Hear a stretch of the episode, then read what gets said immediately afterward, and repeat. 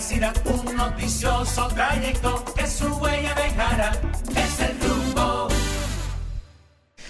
Muy buenos días República Dominicana, buenos días al mundo, buenos días también a todos nuestros amigos de la diáspora dominicana que día tras día pues nos brindan el privilegio de contar con su sintonía desde diferentes litorales del mundo. Buenos días también a toda la gente que sintoniza con nosotros a través de Rumba 98.5 FM, a toda la gente también que nos sigue desde el Cibao a través de Premium 101.1, señores. Como cada día agradecer a Dios que nos permite estar aquí con todos ustedes en esta mañana. El rumbo de la mañana, ¿verdad? Que inicia con nuestro hermano Carlos Peña y continúa con este team a partir de las 7. Ya estamos con ustedes para llevarles informaciones, entrevistas, comentarios, análisis de todo el acontecer nacional e internacional. Aprovecho para dar los buenos días ¿verdad? a mis compañeros que ya están aquí con nosotros. Eh, doña Danira Caminero y don Alfredo de la Cruz. Buenos días, señora Caminero. Buenos días, profesor Manuel.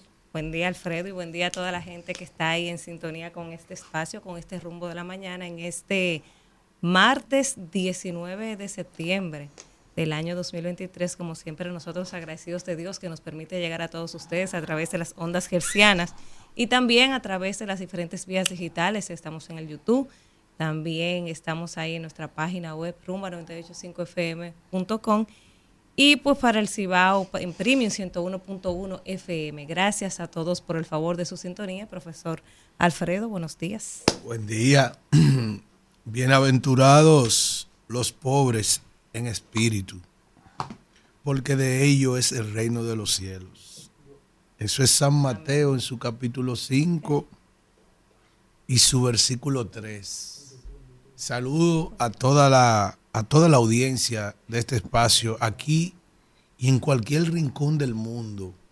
Gracias a los cientos y cientos de dominicanos, miles de dominicanos, que tanto aquí como en el extranjero sintonizan desde por la mañana, dentro de todas las propuestas radiales que hay aquí en el mundo, el rumbo de la mañana. Saludo a Naika Vázquez.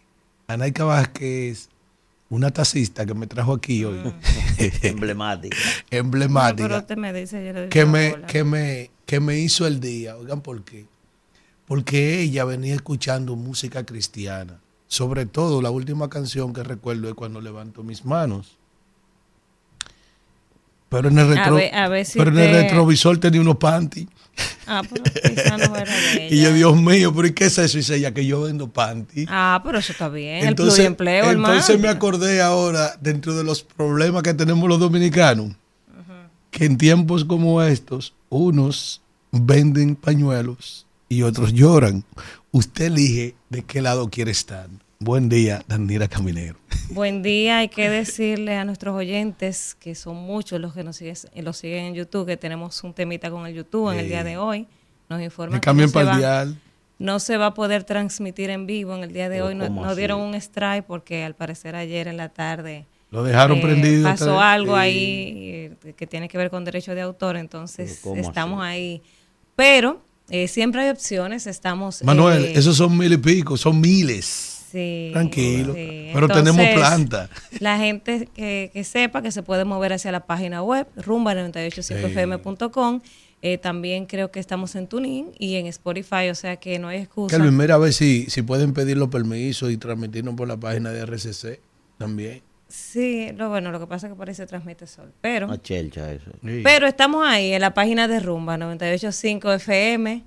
Punto com. Así que punto com, así que no hay excusa. Yo sé que hay un chat que tienen nuestros, un WhatsApp, un, un grupo de WhatsApp que tienen nuestros seguidores. Así que si alguno nos está escuchando, de los que están en, el, en ese WhatsApp, pues que replique la información y le diga que no estamos eh, transmitiendo hoy en YouTube debido a ese strike que le dieron al canal ayer. Pero ahí tenemos planta, como dicen. Estamos por otras vías. Estamos en la 98.5 FM, estamos en Premium 101.1 para el Cibao, estamos en la página rumba985fm.com. También estamos en Tuning y estamos en Spotify. Así que hay bastantes canales para usted escuchar el rumbo y mantenerse informado. Mientras tanto, A que la gente le gusta verla a usted hermosa, Manuel con sus ojos verdes. Y a mí con mi cabello Manuel malo. Y, y yo, y yo con estos cabellos malcriados. Pero en la página, que nos vean en la página. Que Ese la página pico rojo que usted la- tiene ahí. a ver si me Y yo esta chemba cororá, como dicen los cubanos. La gente que nos, que nos ve en la página ahí, que está ahí con imagen, audio e imagen en vivo, en la página de rumba985fm.com. Vamos de inmediato, señores. Vamos al contenido. Al contenido de hoy. Vamos a leer los titulares para este martes. Aquí dice los diarios, el tema obligatorio, el presidente, su visita a Nueva York, a la ONU. Dice aquí, Abinader acepta la mediación, pero haitianos deben parar el canal dijo que el vecino país debe tomar medidas contra el grupo de anarquistas que patrocina la obra. Eh, y hasta el momento el presidente Abinader no tiene previsto reunirse con el primer ministro haitiano, Ariel Henry, que también está en la ONU, eh, pero no está en la agenda que ellos se reúnan. Dijo que está, ayer dijo que estaba dispuesto a aceptar la mediación de las Naciones Unidas y de otros homólogos en este conflicto que hay con Haití por la construcción del canal del río Masacre, pero eh, siempre y cuando se pare la construcción de este canal que ya está en un 85%.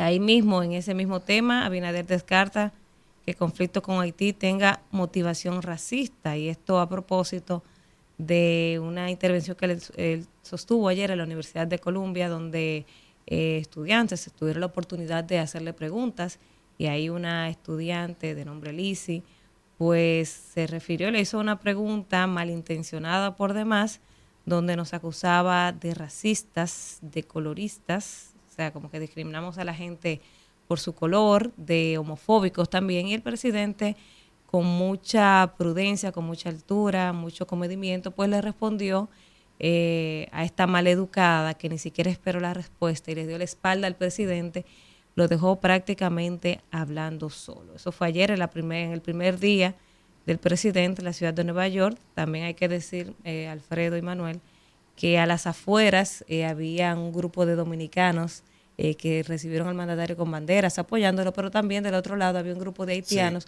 que le estaban diciendo eh, racista, me parece que era el presidente. Tú sabes que estos días se aprovechan los distintos eh, eh, nacionales de muchos países para congregarse y hacer protesta. Haití y República Dominicana no fue la excepción, pero también se lo hicieron a Lula, a Luis Ignacio Lula da Silva, le vocearon ladrón, le vociferaron. Le, le dijeron que debía estar en la cárcel. En cuanto a, la- a lo que hizo la jovencita, tú sabes que yo hablaba con un seguidor de nuestro espacio, de Sisto Bay, Mm. y él me dice... Ay, agradecerle a Sisto que eh, la semana pasada fue que me entregaron el regalo que me mandó. Ah, sí, sí, Gracias por Sisto es detalle. tremenda persona. Sí. Eh, una persona muy preparada, profesional, ingeniero, egresado de nuestras aulas y allá también se ha preparado. Trabaja creo que para el estado de allá, para, para la ciudad, en el área de ingeniería. ¿Qué es? Esa es su experiencia en las aulas de él.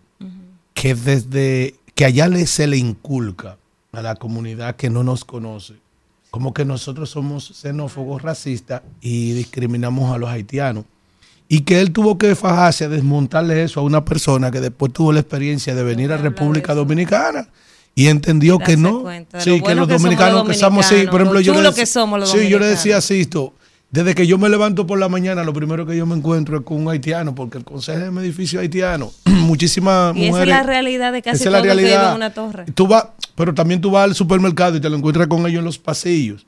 Si tú vas a las A construcciones, los tengo al hospitales, frente, a las hospital, a las construcciones, tú te a las encuentras en todos los escuelas, lugares. en todos los lugares. Y tú sabes qué, muchos de ellos, muchos, muchos, muchos son gente buena, decente, La trabajadora, la mayoría. Los y, malos son la y nosotros los dominicanos hace muchos años que convivimos con ellos sin ningún tipo de problema. Oye, ya lo vemos como algo normal, ¿entiendes? Entonces, pero los malos haitianos, los del lobby internacional en los Estados Unidos, siempre se han encargado de desacreditar lo que la, la, la- yo no creo que América tenga, América Latina tenga, una gente más chula, más Que hospitalaria, más nice que un dominicano, ¿entiendes? Pero en la vida todo hay que dejárselo a Dios. Mira cómo están Todo ustedes, mira tiempo. cómo estamos nosotros. Así es. El tiempo de Dios es perfecto. A Yo, propósito, miren, yo Sí. decía ayer, primero no sé si ustedes vieron la intervención de esta, De la jovencita. de esta caraja. Estaba yo no- leyendo ella. Yo no, claro, claro, claramente Claro, se ve. eso fue dirigido. Cuan- primero que cuando tú tienes una idea, tú no tienes que leerla. Cuando No. algo es tuyo, que tú estás en una convicción de eso, lo Sí. primero. Segundo elemento, no sé si ustedes vieron que en tan solo minuto y medio, esta jovencita mencionó la palabra eh, homofobia, Homofobia. 800 veces. O sea, esa muchacha tiene una, una, no porque ella, ella es de la una, comunidad LGTB. una- no, no, ella no se sabe de qué diablo es. Yo vi una, una cosa. Si ella es L, No, si es T, una- su- su si es pareja- G, su pareja si es Q, dominicana. Ella si no es se U, sabe si lo es que B. ¿verdad? Miren, yo decía anoche, Da pena nuestro eso. hermano Elvin, el programa que hacemos en la noche, Al cierre. que solamente aquí, miren señores, no hay nada sobre la tierra, no hay nada sobre la tierra, y ustedes que son padres igual que yo entienden eso, más importante para un ser humano que sus hijos. Sí. Yo siempre le he dicho, cuando tú encuentres ese tipo de escenario, no hay problema, dale para acá. Oye, aquí no hay una casa en este país. Si hay algunas, si hay algunas, ¿eh? son excepciones, en las que los hijos tuyos no los cuiden ciudadanas haitianas. Mi hermano, para usted entregarle sus hijos a que los cuide una ciudadana haitiana, en lo que usted sale a trabajar, No esa persona tiene usted que considerar la parte de su familia para usted hacer eso. Cuando tú ves estos discursos, tú vienes aquí y tú dices, ven acá, pero la que me cuida a mis hijos es una haitiana. eso no es la El que trabaja de madrugada, tú vas a una parada de motoconcho hoy, son haitianos. El que sale oscuro de su Conchando casa también. a coger un motoconcho y se monta con un haitiano, es, es homofóbico, es, es xenófobo, es, es racista, no puede ser. Entonces, cuando tú ves este tipo de cosas, tú dices, eso es lo que se llama hablar ñeca concentrada, como yo digo, ese tipo de temas. Vamos. Y yo veo gente ayer que viralizó esta vaina, pero ¿quién diablo eres tú? Esa muchacha? caraja, esa caraja. pa' No, viralizarte a ti, ¿quién eres no, tú? no era, lo No, que pasa porque- era el, el impacto que genera el choque Bueno, de un presidente hombre. de la República. Sí. ¿Entiendes? Y, y, y quiero que sepa algo. Eh, con la madurez que el presidente. Lo Tú manejó, sabes la- lo manejó Alfredo, con altura. lo Alfredo, manejó tú sabes altura. las cosas importantes Claro. que dijo el presidente y que ha hecho el presidente. en este Nadie viaje sabe lo que dijo Para tú Colombia. darle cabida a esta caraja. No, pero. Hágame el favor, Eh, eh, eh, oye, nadie, nadie supo lo que pasó en Colombia. Chacha, la política, lo estoy fue diciendo. como de vuelta hombre. al barrio, hermana. Que en de vuelta al barrio, lo que más salió a florar era eh, los el dinero que se pagó a muchísimas personas eh, por todo por La todos los ámbitos de la sí. publicidad. Mira, el presidente tiene una reunión importantísima hoy con el presidente de Kenia pa- para definir si Kenia va a ayudar o no va a ayudar con este tema. Sí, pero un ciego ayudando a otro Ah, no, ciego a eso- caminar. Eso no, eso no, porque la noticia es esta caraja. ¿En qué estamos? ¿En la Dios. peseta o en, el, medio en el medio peso. Adelante. Bueno, el presidente habló con el loco Chelo de allá de Yaguate. O con Juancito Meloguindo. Eh, pero hágame el favor, señor, Vamos. en oficio, hágame el favor. Indri asegura no está en riesgo el agua de los productores. Eh, Realizaron una inspección técnica con los sistemas de rie- por los sistemas de riego de Dajabón y aseguró que el agua para los productores agropecuarios no tiene inconvenientes. Hay que decir, a propósito de eso del INDRI, que la semana pasada, cuando entrevistamos eh, al exdirector del INDRI, él daba unos datos interesantísimos sobre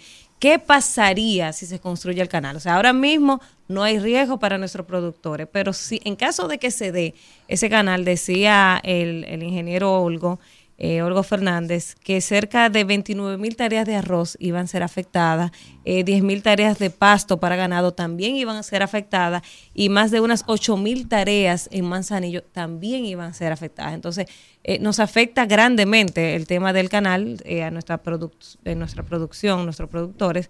Hasta el día de hoy, gracias a Dios, lo dice el INDRI, no hay riesgo, todo está bajo control, pero de darse la construcción de este canal, pues nuestra producción agrícola se vería bastante afectada.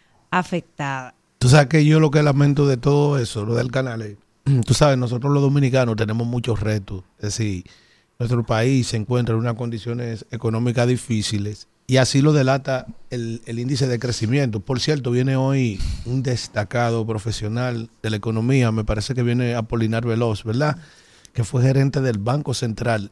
Y me parece que fue gerente del Banco Central de un gobierno del Partido Revolucionario Moderno. No sé si fue con Hipólito Mejía o fue eh, Calvo. eh, Manuel, no, creo que fue Calvo, fue vicegobernador. Yo voy a buscar ahora mismo el, el- el- el background de, de nuestro De invitado. Sí, pero yo creo que los dominicanos tenemos muchos problemas, problemas de seguridad, problemas de servicio, muchísimas cosas. Y es una pena que toda la atención de la prensa nacional y los, los dominicanos nos tienen hablando de esta, de esta situación que tenemos con el canal. Es una cosa que yo no comprendo. Usted sabe que yo, y nosotros aquí, ¿verdad? Pero sobre todo yo, he sido una persona que ha disentido radical y verticalmente, no del individuo, no del profesional. ¿eh? Para mí ese señor como profesional es una estrella, como persona me dicen que es un hombre decente, yo no lo conozco, ¿verdad? Me dicen que es un hombre muy respetuoso, que es un hombre muy decente. Hablo del canciller de la República. ¿eh? Ahí Está allá, Anda ya. está Usted allá. sabe que yo he disentido. Estuvo en la universidad. Usted sabe que yo he disentido de ese señor Sí. eh, radicalmente por su posición, que yo respeto, pero no comparto. ¿Verdad? Esa y otras, en diferentes actuaciones en términos diplomáticos. Ahora, quiero aprovechar la oportunidad para ese caballero que ayer, ¿verdad? Con todo y que subí en Twitter, ayer no sé si usted lo vio, ¿verdad? Lutero y Calvino dirigiendo la iglesia, los dos en la foto. Lute- Lutero y Calvino. ¿Por qué Calvino? Porque el otro era calvo. ¿Eh? No, no, por eso no. Los dos que encabezan la reforma ahí sentados en la iglesia. Sí, está bien. ¿Eh? Pero perdóname, oye. Yo vi uno que tenía pelo, que es el canciller, y el otro era calvo, Juan que era Calvino. Juan Contreras. Calvino, Juan Calvino. Sí, pero yo está bien, yo estaba viendo la Casualidad. fotografía, la fotografía de Vamos con los titulares, de vamos con los titulares. Entonces, quiero aprovechar la oportunidad. No sé, no sé si ustedes vieron ayer que el señor eh, Ah, buena. William O'Neill, ¿verdad? Que es el William Sí. O'Neill, que es el alto, El alto comisionado, comisionado de los derechos humanos en, en Haití. Haití. Sí. Quiso enmendarnos la plana a nosotros y que por un asunto humanitario y que, y que eso pone en peligro y que sé yo qué cosa. Entonces, Que habló que el, 35, canciller el salió ayer. 35% de lo que se consume Haití se, se compra aquí. El canciller salió ayer y le enmendó la plana y lo puso en su puesto de una Sí. vez. Entonces yo quiero, Le ¿verdad? A pesar, y yo siempre he dicho, lo bueno es bueno y lo malo para mí es malo. Entonces quiero aprovechar en este momento para saludar al, al- sí. canciller una postura decente Estado, y, no de, de re- Estado, y- claro. y de respeto. ¿verdad? Dijo, lo que yo lamento y es penoso es que ustedes no hayan hecho nada con este caso. Y estamos desde 2021 pidiéndole ayuda a ustedes. Y ahora que cerramos la frontera, salen a El reclamar. problema, Manuel, es que ahora él lo hace. ¿Sabes por qué? ¿Y? Porque tiene la soga rastro. Solo recordarle al señor Ese no es O'Neill. su sentimiento, ¿no? Solo recordarle al señor O'Neill, Sí. ¿verdad? Que está tan preocupado por, por los derechos de los haitianos. Solo recordarle, señor O'Neill. allá, ¿y Mire, por qué no Haití? solo ¿Por recordarle no Haití? Que ustedes tuvieron preocupación. 13 años allí, miren, allí. Y lo único que dejaron fue un grupo de muchachos huérfanos con la cabeza Sí, azul lo- que no niños- saben que no saben ni siquiera quiénes son sus papás ni lo van a saber nunca. Los niños ¿Oyeron? minustas, sí. Eso, y que además de eso, ese grupo de gente al que usted representa, que vinieron ahí siete mil y pico de hombres, lo que hicieron fue además de eso violar a mujeres y violar otro tipo de derechos humanos. Mire, shh, cállese, haga el favor y busque oficio. Siguiendo con el tema, eh, esta situación con Haití está preocupando a la industria turística de la República Dominicana. Los comerciantes ya sienten el cierre de la frontera dominico-haitiana. Ayer veía yo que los productores de huevos dicen que se le están pudriendo los huevos. Es una situación muy lamentable porque decíamos la semana pasada que eh, Haití, República Dominicana vende a Haití un millón de huevos. Mana, ya una semana se pudren los huevos. Oh, pero Un huevo se pudre una. El caliente. ¿Tú me entiendes que A una semana no. En una pero- semana no se pudre un huevo, no. es así, yo, yo pero- lo siento, discúlpame, yo lo siento de verdad, porque lo, lo externé y yo le dije, conchale, de una cabina fría con la luz encendida, eh, se ve muy, que- muy- No, que tenemos que ejercer un sacrificio, pero al que tiene una granja de pollo, Claro. Que tiene que comprar alimentos para los pollos, que tiene personal, que, que tiene todos los gastos de producción, los costos de producción de costos. pollo, sí. Pero el chantaje no puede llegar a que ya en una semana No, los huevos no se es están pudriendo. chantaje, porque pero yo tú no puedes se pensar, en una tú semana no se puedes pensar en un cartón de huevos que tú tienes en tu casa a miles Ah, de pero eso no huevos, hermana. espérese, miles de huevos que usted tiene en No, un pero almacén cogiendo caliente. No, Eh, eh, pues en no es lo Yaguate dicen mismo. que ese embuste no es verdad, ¿eh? Ese huevo de una semana no se pudre. Una Se está diciendo un semana, individuo que come La- huevo diario, ¿eh? Pero La bueno, usted se lo come y no se daña porque se Diario. lo come, pero no es las mismas condiciones. usted guarda 32 huevos que guardar millones de huevos Por- en un almacén, cal- en un almacén caliente. A mí que me encantan los huevos, que no me como menos de tres. El que me sirve a mí dos huevos tiene que matarse conmigo. El que comió un huevo no ha comido un huevo, el que comió dos tampoco. El Eh. que comió tres es aceptable, el que comió cuatro le gusta de más. Ahora bien, señores, bueno, tenemos una crisis Vamos a ver si el cartón ahora llega más barato. Claro, ¿verdad Se sí? supone, no, caramba, el cartón no, y eh, todos esos hay una productos. sobreoferta, me imagino que Ay, bajar claro, todos Eh. esos productos que, que se venden en la A mí me gustan frontera. más los huevos que los haitianos. no hay una cosa que como más, más huevos que un haitiano. A mí, a mí me gustan mucho mis huevos. eh, pero, pero hermana, en una semana se están pudiendo los huevos. Siga. Así no. Eh, aquí dice el, el presidente Leonel Fernández cita en Nueva York estrategias que el gobierno debió agotar en crisis con Haití. Eh, también ahí ayer se informó que la Fuerza del Pueblo ya llegó a los 2 millones de afiliados. El presidente estuvo ayer en Nueva York y realizó un recorrido. Eh, se está realizando un recorrido en varias ciudades de Estados Unidos, agotando agenda política con distintos sectores de la diáspora. Y habló sobre el, el tema del, del- el gobierno dominicano y la crisis que vive con Haití por el río Masacre. Y ahí, ahí dio una serie Yo, de yo sugerencias. pienso que el, que el presidente tiene una cierta confusión ahí, el presidente Fernández, en, ese, ¿En esos planteamientos. Porque él habla de una agenda que el gobierno debió agotar. Yo mismo he dicho aquí que pienso que el gobierno comenzó, ¿verdad?, de manera radical Sí. el tema. Ahora, No agotó los procedimientos. si el gobierno ha fijado que la situación no es con el gobierno haitiano, entonces los procedimientos deben ser invertidos. Sí, pero está bien. Lo que pasa es que tú no puedes creer lo que te dice el Estado haitiano o las autoridades haitianas cuando tú ves que ellos tienen hasta cierta complicidad. Porque, por ejemplo, Pero ¿con quién se conversa, que dijo, entonces? sí, pero que ellos están respaldando su canal. No, no, yo digo, ¿Con pero quién se con, bueno, qué- o sea, no hasta el día de hoy no hay un documento oficial ejemplo. del gobierno haitiano o de lo que parece un gobierno ahí. ¿Y por qué llamaron al embajador de aquí?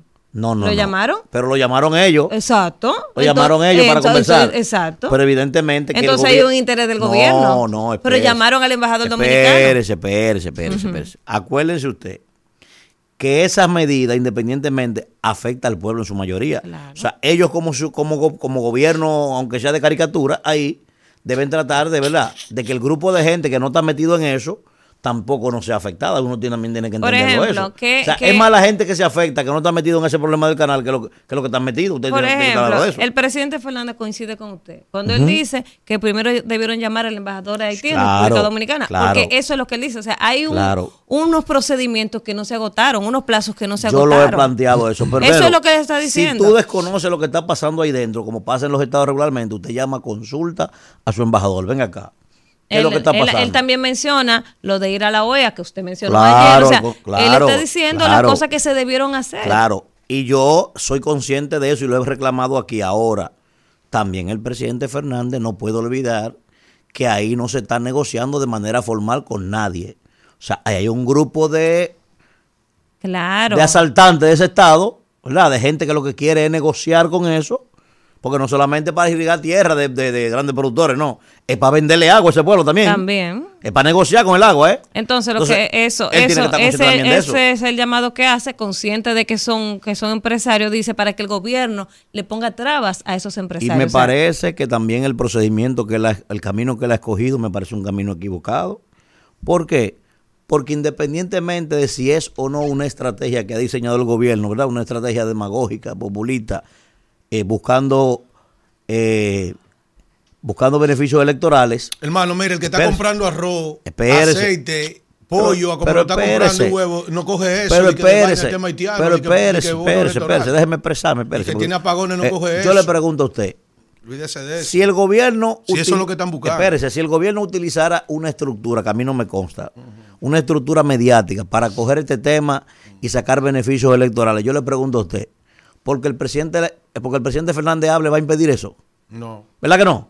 Entonces, ¿qué es lo que yo entiendo que corresponde? Que aún con las diferencias, ¿eh? él se coloque ¿dónde?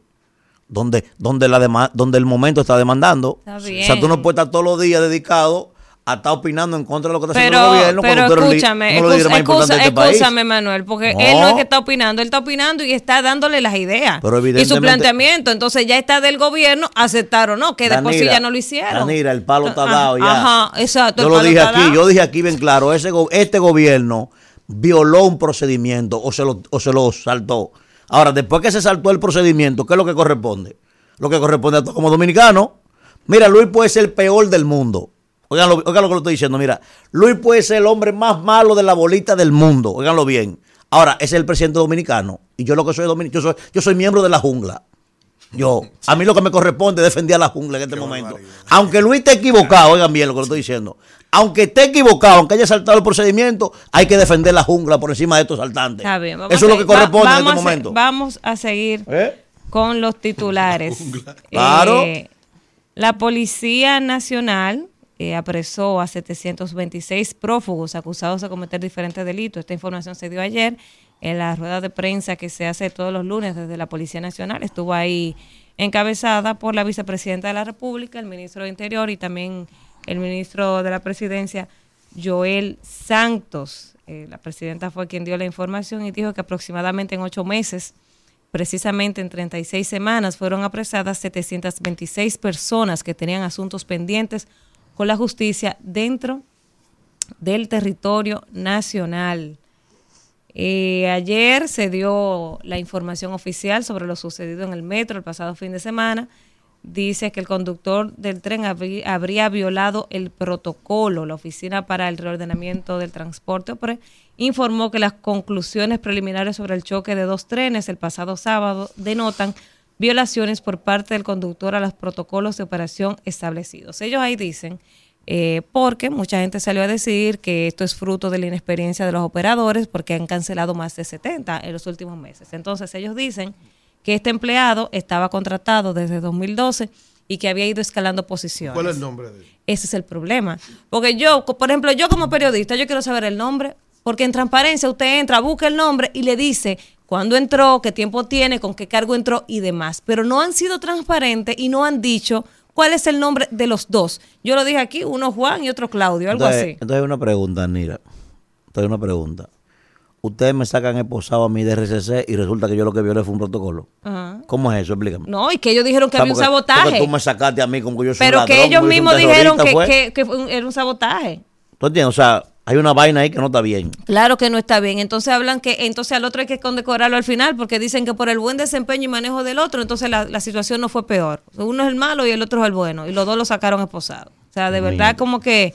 Pero más adelante vamos a tener hoy la... Hay la- mucha un- Este, conjetura. este país, este país. a mí me pasó que yo, a mí me, me- me parece que les quisieron como que buscar un bajadero a todas las críticas que han surgido Mira. porque han cancelado mucha gente de manera Mira. arbitraria. Yo estoy preocupado, ustedes sabían. Pero Tú esa persona tenía menos de un, supuestamente tenía menos de un año como operador. Mira qué sucede. Y tú sabes que por eso es que es importante la fortaleza de las instituciones, ¿verdad? Y de quienes la dirigen mucho más. Que, que es quien le da fortaleza a las instituciones también, esa reputación. Tú sabes que quien debe de tener el monopolio de la investigación es un ministerio público, no es una fuerza de seguridad interna de ahí, no es un departamento nacional de investigaciones del país. Es, debería ser el ministerio público quien tome control de esa investigación Claro. y que seriamente Claro. ¿Mm? se busquen los elementos constitutivos. yo- yo decía que ayer que eso es un ahí. asunto de seguridad nacional, porque ese transporte moviliza cerca de 400 mil personas diarias. Su amiga la fiera, ¿verdad? Y, y el amigo Camacho. Jenny. Usted sabe que yo estoy preocupado. Hace días que por, no se por un siente. silencio. Yo voy a escribirle al presidente. Ojalá- no sé si me va a hacer caso, imagínate. Los héroes del silencio. Le voy a escribir al presidente un Twitter, una cosa, y le voy a etiquetar. Digo, presidente, trate de que cuando usted llegue de Estados Unidos, verifique un asunto. Vamos a ver. Tú te pones a ver el metro, tú te pones a ver el tema de, de norte, tú te pones a ver el tema de, de este, tú te pones a ver el tema de los hospitales, tú te pones a ver... Y yo, yo estoy casi seguro que esto se está pareciendo al show de los mopes, esta vaina. Este, este país se está pareciendo al show de los mopes. Entonces yo, estoy, yo le voy a escribir al presidente. Y los plátanos. No, no, no, es que, es que yo siento, es que de verdad yo siento como que estamos, como que esto es la vecindad del chavo. Oye, El yo, pueblo de Galilea. yo siento como El que cuando, me- como- cuando tú vienes a leer estos titulares, yo siento como que tú estás, yo de verdad que yo me Mira, traslado ante- ante- y yo ante- siento el pleito de Doña Mira, Florinda y Don Ramón. eh. anoche, eh, creo que ayer y nos observamos algo que aconteció eh, una parte de aquí de la capital. No, sé si fue por San Luis, fue. No, nosotros lo dijimos. Que, que un Usted- señor eh, sí. quemó, eh, eh, chocó dos Chocó, niñas. sí lo dijimos. Le quitó niñas la y un vida. tío de estas. eh, Pero, pero usted no vio lo que hizo la barbarie. Sí, ya también lo dijimos, que usted tiene que sintonizar. Cuando usted es llegue, que- tal, le es que- es que sintonice para que se escuchando entere. cuando levanto mi Fuente, mano. fuente Fue. ¿Eh? Pero le entran a batazo y queman Le quemaron el carro, sí. Y la- eh, el pueblo de Galilea, en los barrios. Porque me dicen que el individuo, el individuo emprendió la huida. Emprendió la huida. Fue por eso que el pueblo de Galilea. Pero hoy la, fue, eso fue una tragedia porque él entró, Si cho- lo agarran, chocó, lo- le hacen peor que el carro. ¿eh? chocó a una de las niñas, ¿verdad? Entonces la hermanita fue a ayudar a la otra, a, a ayudar a la, a la que estaba, que Ahí chocó. la- y ahí entonces ay, él le dio para atrás y la chocó a ella. Una desgracia, Dice, eso una, fue una tragedia. dice la madre que una de ellas soñaba con ser maestra. Maestras. Dios mío. Porque los niños eh, a cierta edad idealizan lo que quieren ser en el futuro. Es una pena, pero yo veo que la sociedad dominicana anda muy exacerbada, eh, la gente anda peleando. Si Señores, supiera- vamos. Si usted supiera lo que me pasó a mí, maestro. Cuando Va- yo era vamos niño, a hacer maestro. el contacto, señora, que Yo ya quería son ser las siete- carbonero cuando yo era niño, ¿Qué maestro. es Ya lo que son las quería hacer? 7:30. Carbonero. Carbonero. ¿Tú sabes Isidro, por qué? Eso fue lo vámonos, que tuviste, Isidro, Carbone. vámonos. Rumbo de la mañana. Regreso con más del desarrollo del espacio, el rumbo de la mañana, reiterándole, ¿verdad? A nuestros amigos y seguidores tenemos un temita técnico y el día de hoy nos vamos a estar transmitiendo en vivo por nuestro canal de YouTube y entonces les pedimos que puedan hacer, ¿verdad? El cambio y sintonizarnos a través de nuestra página web, ¿verdad? www.rumba985fm.com. Así que vamos de inmediato con el bloque de comentarios que hemos preparado para todos ustedes y es el turno, ¿verdad? Eh, de esa Afrodita del rumbo de la mañana. ¿Esa qué? Ay, La carajo. Afrodita del rumbo de la mañana, la señora Caminero. Y cómo uno empieza un comentario luego de ese piropo, ¿eh? Gracias, Manuel, y gracias a toda la gente que está en sintonía cuando son las 7:35 minutos de la mañana. Y hoy yo me voy a referir a lo sucedido ayer en la Universidad de Colombia, no ni siquiera específicamente a esa muchacha, porque no le voy a dar la importancia que no tiene, pero sí a esa gurrupela. No, no gurrupela RD, porque es gringa. Pero, pero tiene una pareja dominicana y parece que se le pegó lo de la gurrupela, ¿verdad? Entonces no me voy a referir ni siquiera a ella, sino a algo que me surgió luego de ver ese hecho eh, ocurrido ayer en la Universidad de Colombia. Inicialmente decir que solo el dominicano puede acabar a un dominicano. Nosotros no permitimos que nadie venga de fuera a atacarnos como dominicanos. Nosotros entre nosotros no acabamos. Ahora, si viene uno de fuera a meterse con nosotros, se fuñó porque le cae todo el dominicano, le, le cae carcoma, como dicen. Y eso pasó con esa muchacha, que ella es un reflejo, señores, de esa sociedad, de esos jóvenes que van creciendo sin control, sin conocimiento, sin capacidad crítica ni analítica, sin leer, sin conocer las la historia, por ejemplo, de República Dominicana, en el caso de esta muchacha que se refirió a este país y que evidentemente fue algo dirigido, algo programado, algo malintencionado porque como decíamos más temprano, ella fue con su pregunta eh, escrita a hablar, que cualquiera que le escucha, cualquier dominicano, cualquier persona que conoce a los dominicanos sabe que ella ni siquiera conoce eh, la esencia de este país, de este pueblo. O sea, cuando ella eh, describía ahí, no nos describía a nosotros. Y el presidente, con bastante altura, pues le respondió a esta maleducada que ni siquiera esperó que terminara la respuesta, sino que eh, se volteó, le dio la espalda, una irrespetuosa, una, una tipa de 23 años, y por eso dijo que, digo que ella es el reflejo de, de estos jóvenes que van subiendo, de esta generación, de esta generación de, de profesionales inútiles e infuncionales que simplemente van a la universidad a ocupar un espacio, que no investigan, que no leen, que no indagan, que se llevan de las olas y de las tendencias y van eh, a los diferentes escenarios a destilar veneno y odio. Y ni siquiera aprovechan la oportunidad, porque usted tiene la oportunidad de, de- entrevistar o de cuestionar, de hacerle una pregunta a un presidente de cualquier país, señores. Eso es una oportunidad valiosa que usted pudiera aprovecharla para otras tantas cosas. Pero a mí, eh, a raíz de esto, me surgió una idea, porque como ella, hay cientos, miles de personas en el mundo que piensan así. En el mundo hay mucha gente que nos ve a nosotros como los malos de la película y no conocen la verdad de la historia de estas dos naciones. Hay mucha gente que piensa así. Entonces yo recordé ayer cuando hablábamos con Guido, que Guido decía que el, que el gobierno está eh, gastando cerca de 8 mil millones de pesos en publicidad eh, eh, para este presupuesto en este año.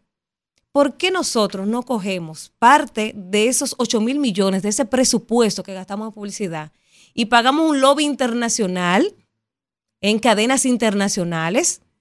en influenciadores, en youtubers destacados internacionales. O sea, es un trabajo que hay que hacer de investigación dirigido a algo estratégico a personas que influyan en, en- el ámbito internacional y entonces que se hagan unos reportajes contando la verdad dominicana, contando lo que hacemos nosotros por Haití, que nadie lo hace, nadie lo dice, que el 35% de los partos en este país son de nacionales haitianas pagados por nosotros, que más de 300 mil niños haitianos están en nuestras escuelas, quizás ocupando el asiento de un niño dominicano que no puede ir porque está ocupado por un, por un nacional haitiano. Eso no lo dice el mundo, eso no lo reconocen. Entonces, ¿qué tenemos nosotros que hacer como país? Bueno, turismo eh, paga mucha publicidad y eso está bien porque está promocionando el turismo de la República Dominicana. Entonces, a mí me surgió esa idea que hagamos algo así como, turismo, que paga publicidad eh, para promover las bellas playas de República Dominicana, nuestro hermoso país. Paga, usted ve en, BBC, en CNN, en grandes cadenas internacionales. Usted ve que se, pasan eh, publicidad comerciales de República Dominicana. Pues paguemos un lobby, hagamos un lobby que es bueno y válido, contando, sí, diseñar una campaña estratégica, contando qué hemos hecho nosotros históricamente por Haití, qué hacemos nosotros, porque como Lisi, hay miles de personas en el mundo que nos ven como los malos, que no conocen que nosotros, que somos un país pobre, hemos cargado por años con otro país más pobre, con un país que se le inculca desde que están en las aulas, desde que están chiquititos, ese odio hacia la República Dominicana, porque ellos entienden que nosotros tenemos algo que le pertenece. Ellos entienden que República Dominicana es de ellos. Y como ellos, hay mucha gente en el mundo que tiene mucha ignorancia y desconocimiento de cuál es la realidad de ambas naciones. Entonces yo creo que es el momento oportuno para que el gobierno pues invierta en hacer esa campaña, para que el mundo abra los ojos, para que el mundo vea quiénes somos nosotros los dominicanos, que somos buenos por demás con esa nación, que los primeros que estamos ahí cuando hay una crisis humanitaria en Haití somos nosotros. Recordemos lo que pasó en el terremoto del 2010, lo primero que tuvimos ahí somos, fuimos nosotros. Claro, por una obligación geográfica, o sea, estamos pegados, somos los que vamos a llegar más rápido, pero también por una, no, claro, pero por una sensibilidad humana, ahí es que voy. O sea, no estábamos obligados a ayudarlo. No estamos obligados a ayudarlo y hacemos mucho por Haití, mucho más de lo que podemos hacemos nosotros por Haití.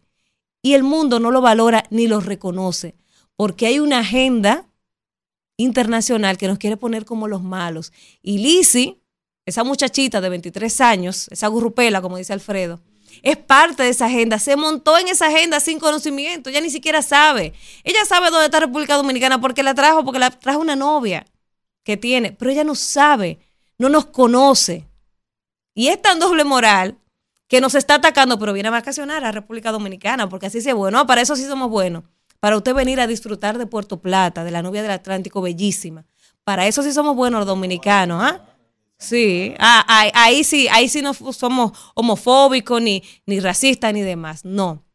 Y otra cosa, y finalmente, en este comentario, porque los dominicanos, como lo dije al inicio, nos unimos a criticarla y a darle durísimo, le dieron en las redes durísimo. Pero yo creo que no deberíamos ni siquiera de darle el gusto de eso. Porque nos estamos convirtiendo en lo que ella nos está acusando precisamente. O sea, cuando usted entra a las redes de ella, decirle pájara, negra, no sé qué, usted le está dando la razón. Entonces no perdamos ni tiempo ni fuerzas en esa tipeja. No, no le demos la razón.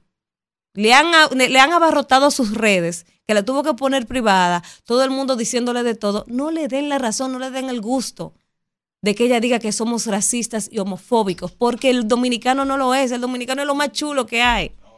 Entonces, de verdad, al final, eh, mi recomendación al gobierno, hacer ese lobby de esos reportajes, de que la gente sepa las cifras, las estadísticas, de qué hace y qué ha hecho históricamente República Dominicana por Haití, sin poder, sin poder hemos hecho más de lo humanamente posible y de lo económicamente posible, porque parte importante de nuestro presupuesto se va en, la vecina nación. Le damos demasiado a Haití. Entonces es preciso que el mundo sepa todo lo que hace República Dominicana por la vecina nación, porque siempre, siempre nos ven como el niño malo del cuento. Isidro. Rumbo de la mañana. Vamos a hablar con la gente cuando son Lea. las 7:45 minutos de la mañana. Buen día, ¿quién nos habla y desde dónde? Buenos días, equipo. Alfredo Zapata. Ey, Alfredito, entrate de primero hoy. Oigan, el- lo que decía Manuel sobre el gobierno, este, este- se parece un poco a la vecindad del Chavo, pero más bien yo creo que es la escuelota de Freddy Veragoico, Ah, sí, le cuelo. Do- donde Freddy diri- dirigía y, y- y el, y- la caterva de estudiantes, ya ustedes pueden saber por ahí. Por otro lado, un llamado a mis amigos, a, mi- a mis primos, eh, el Partido de la Liberación Dominicana. No, en- eh, específicamente en San Juan, no se jueguen con el chiquitico. Escucha mi comentario ahora que yo vengo con eso, No Alfredito, no te preocupes. con el chiquitico que se pusieron a, a- a decir que van a llevar candidato a senador. ¿Quién va a ser candidato a senador? Lucía Medina, que no apareció, no ha sacado, no ha sacado la cabeza después que salió el gobierno. Entonces, si, si el chiquitico le ganó con tu gobierno, no saquen a Lucía de nuevo porque le, le van a quitar la alcaldía. Lenín de una vez dijo, no, espérate, yo no estoy de acuerdo con eso. ¿Por qué? Porque sabe que sí, que si no tiene el apoyo del chiquitico, lo deja sin pito y sin flauta. Muchas gracias. Gracias, Alfredito. Sería Buen bueno día. que la, la producción Isidro. José Franco. Buen día, ¿quién nos habla y desde dónde? ¿Se está oyendo? Gracias, Chino, de Pedro Gran. Adelante. Eh, con el tema de la frontera, excelente mensaje del señor presidente. Gracias a Dios y la frontera está segura, aquí en Dominicana estamos seguros, gracias a Dios. No hay problema aquí en el país. Dando las gracias al presidente. Gracias. Eh, Sí, buen día, ¿quién nos habla y desde dónde? Ay, Sí, buenos días. Te habla César de San Cristóbal. Sí, adelante. Sí, mira, estoy de acuerdo con el presidente Luis Abinader. Verdaderamente ha demostrado ser un presidente preparado y verdaderamente defendió el país ante una presión internacional y demostró que la dominicanidad está por encima de todo, primeramente. Gracias. Gracias. ¿Cu- ¿Cuándo fue eso? Porque mañana que va a hablar César. Aguanta. ¿Cómo Quizá no, quizá está Aguanta hablando- mañana. Quizá él está hablando de lo que pasó en Colombia. Ah, ok, ah, ok. Porque dice defendió y mañana que va a hablar. Que fue en. Colombia y no en Colombia. ¿Eh? Fue el Buen de día. Ahorita que era en Colombia. Vamos. Buen día, ¿quién nos habla y desde dónde? El León de Manhattan. No, oiga, muchacho. Oh, me saluda al presidente si lo ve por ahí. ¿Eh? Yo lo que Me saluda al es- presidente si te lo encuentras por ahí. Eh, oye, eh, usted vieron lo del metro, dije que ese tipo tenía 12 años y en febrero era, era mensajero y ganaba 10 mil pesos, eh, que chocó la vaina. Y, y por otro lado, Alfredo, como tú tienes gente en el Mossad israelí y eres eh, eh, pana de Putin, que quédate los negocios que hicieron con los helicópteros que compraron ahí, que fue para que Hipólito y, y, y Díaz Morfa hicieran un negociazo de todas las chatarras que compraron por muchísimos cuartos. Chequeame esa vaina. Buenos días. La próxima. ya, Gracias, León. temprano. Buen día, ¿quién nos habla y desde dónde? Buenos días, Romo de la Mañana y Leana de este Maimón. Eliana. A Manuel, que, que nunca se aparece por aquí. Yo estoy muy de acuerdo, Darmeda, con tu comentario, Que se cuide, dile.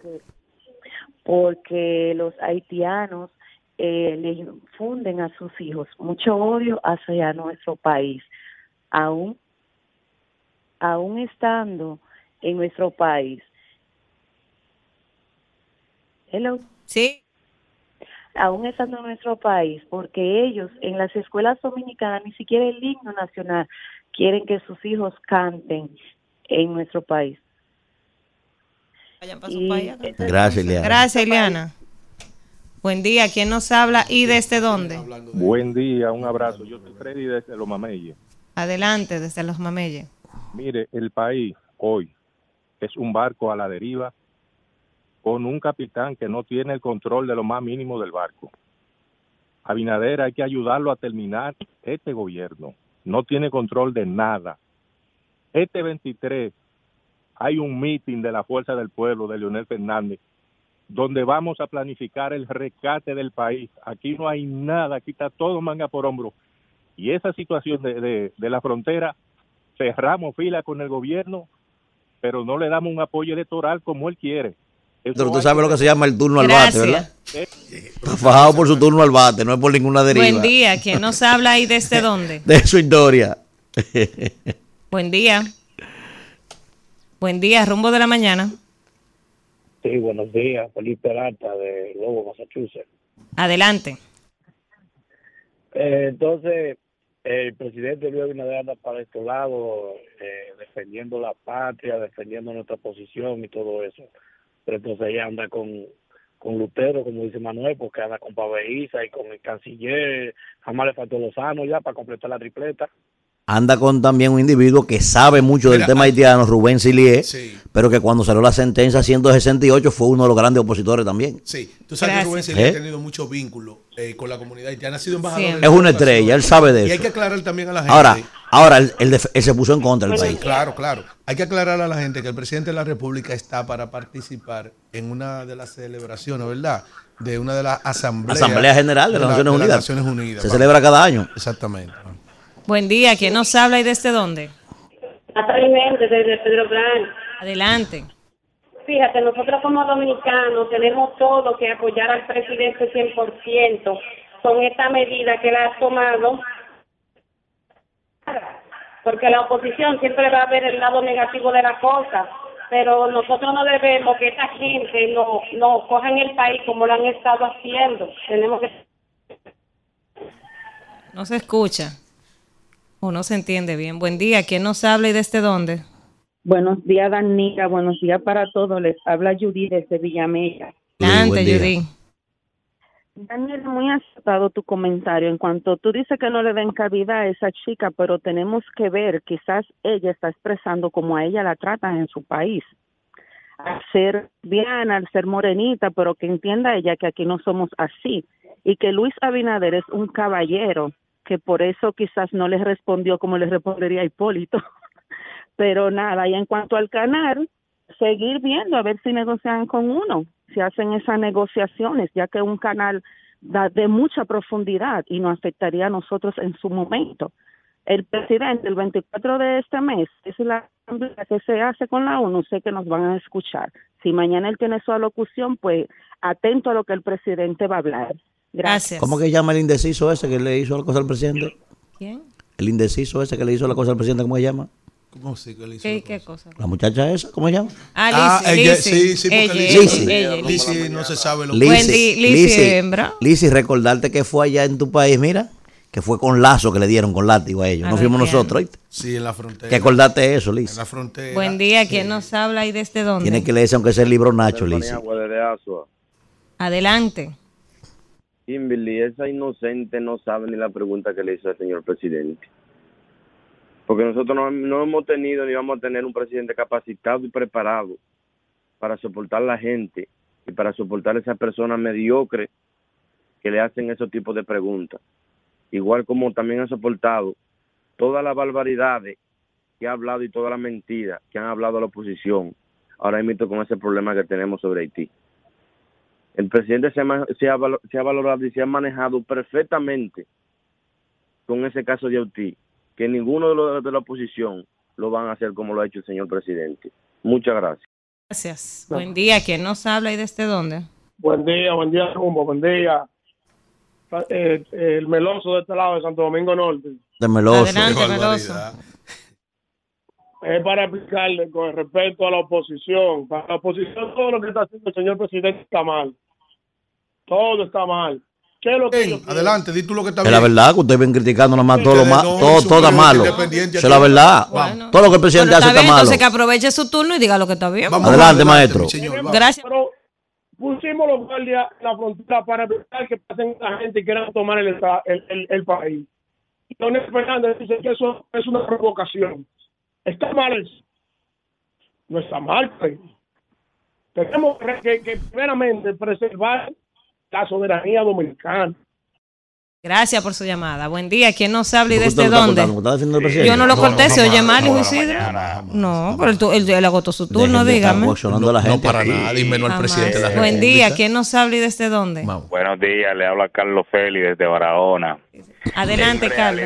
en realidad yo soy un fan número uno de ustedes porque dan las informaciones eh, muy claras y son muy dinámicos. Pero ahí está Alfredo, ese hombre, una carabina tirando Si está bien, si está bien, si está bien, él tira. Si está mal, tira todavía mucho más. Alfredo es una Cristóbal que tiene en la boca. De verdad que sí. No, en realidad, eh, ese canal que se está haciendo ahí en la frontera, es un- eso es improcedente. Porque como ustedes saben, ahí se le va a sacar 3.5 metros cúbicos de agua. O sea, el río solamente, en el estado que está ahora, produce o corre un solo metro cúbico. Ahora bien, cuando llueve, ahí puede ser que crezca a, a cuatro o a cinco. Pero es improcedente. Yo entiendo que las medidas que ha tomado el presidente Luis Abinader son las mejores medidas para enfrentar esa situación que se está dando ahí en la frontera con Haití. Yo pienso Gracias, maestro. Así es, gracias por su llamada. Yo Buen día. que ¿Quién nos y desde gobierno. dónde? Muy buenos días, Fátima familia. ¿Cómo están todos? Bendiciones. Bien, Bendiciones, Fátima. Es lamentable ese accidente que pasó cuando uno tiene hijos y uno escucha a una madre decir los sueños que tenían sus hijos y que ya no serán realizados. Es muy doloroso, muy doloroso. Yo a ellos les deseo que tengan mucha fortaleza porque como madre me identifico y es y es fuerte. En cuanto al otro tema de Haití, yo entiendo, mi amor, que no podemos, y yo sé que ustedes también en la emisora, que no podemos permitir que el caos, el desorden y sobre todo la inestabilidad que tiene el país de Haití afecte nuestra soberanía, afecte, afecte a nuestro país, afecte a nuestras personas. Nosotros como dominicanos tenemos que apoyar, no, no apoyar a una sola persona, porque es Luis Abinader, sino a apoyar las decisiones que son correctas para nosotros, para nuestro futuro, mantener las sogas cortas a los haitianos. Por su llamada. Buen día. ¿Quién nos habla y desde dónde? Buenos días, caramba, parece que la estoy pegando últimamente. Keyton, hola. Bendiciones para todos. Bueno, eh, yo espero que el señor presidente, así mismo como él habló en esa actividad que le hizo, que él hable así con esa fortaleza y esa vehemencia, en verdad me, me gustó a mí como le respondió a la niña y también a, a la forma en cómo él se manejó con relación al tema de que debemos mantener nuestra soberanía. Ese canal hace tiempo que nosotros se descubrió cuando fuimos con Manny Solano allá a la frontera. Y gracias a Dios hay que darle, prestarle atención a eso y no permitir que los haitianos anden como chivos sin ley aquí en la República Dominicana. Gracias. Informarle, Gracias, Danira, al país que el honorable señor presidente de la República estará interviniendo mañana, entre 5 y siete y media de la noche, ¿verdad? Su participación en el seno de la Asamblea General de las Naciones Unidas. Buen día. ¿Quién nos habla y desde dónde? Muy buenos días, Danira, Manuel, Alfredo. Bendiciones a ese super equipo. Le habla el Kraken de Pedernales. Bien, adelante, crack. Adelante, ¿cómo está la provincia? llamar, pero esos interactivos no le daban la oportunidad que nadie pueda hablar. ¿Por dónde tú no escuchas? Ay, crack. ¿Por dónde nos escuchas? Desde acá de Pedernales, mi señor. Te digo, ¿por dónde nos escuchas? ¿Por dónde? Ah, eh, desde la radio. Adelante. Bueno, eh, solamente quería decir, como de- mencionaba en jueves o viernes, cuando tuve la oportunidad de hablar, que este tema que nos afecta a todos, debíamos unirnos como país y no matarnos entre nosotros entre política, fue algo que se había reflejado ayer cuando esa joven quiso hablar muy mal de nuestro país, cosa que me sentí bien, ya que ahí aplicó el, el dicho que decía un rapero en una canción, que los dominicanos podemos matarnos todos en el helvedero, pero cuando viene una persona de fuera a hablar mal de nosotros, le caemos como la conga. Y también hacer una mención al presidente que en esa reunión de ayer mantuvo muy bien su compostura, nunca perdió el enfoque, ni se dejó provocar de esa joven, y la cual dio buenas razones por las cuales nosotros tenemos el problema con Haití y así también buscar soluciones ya con las Naciones Unidas. Gracias. Buen día. ¿Quién nos habla y desde dónde? Buen día. Rumbo de la mañana. Sí, buenos días. Sí. Mira, ¿cómo te sientes? Bien. ¿Quién me habla y desde dónde? Oye, te habla Wilson. Dos cosas, Janet. Mira, a tres años es que vienen a prohibir la importación de plátano. Oye, a tres años. Nosotros comprando plátano a 40, 45, 50 y otras cosas.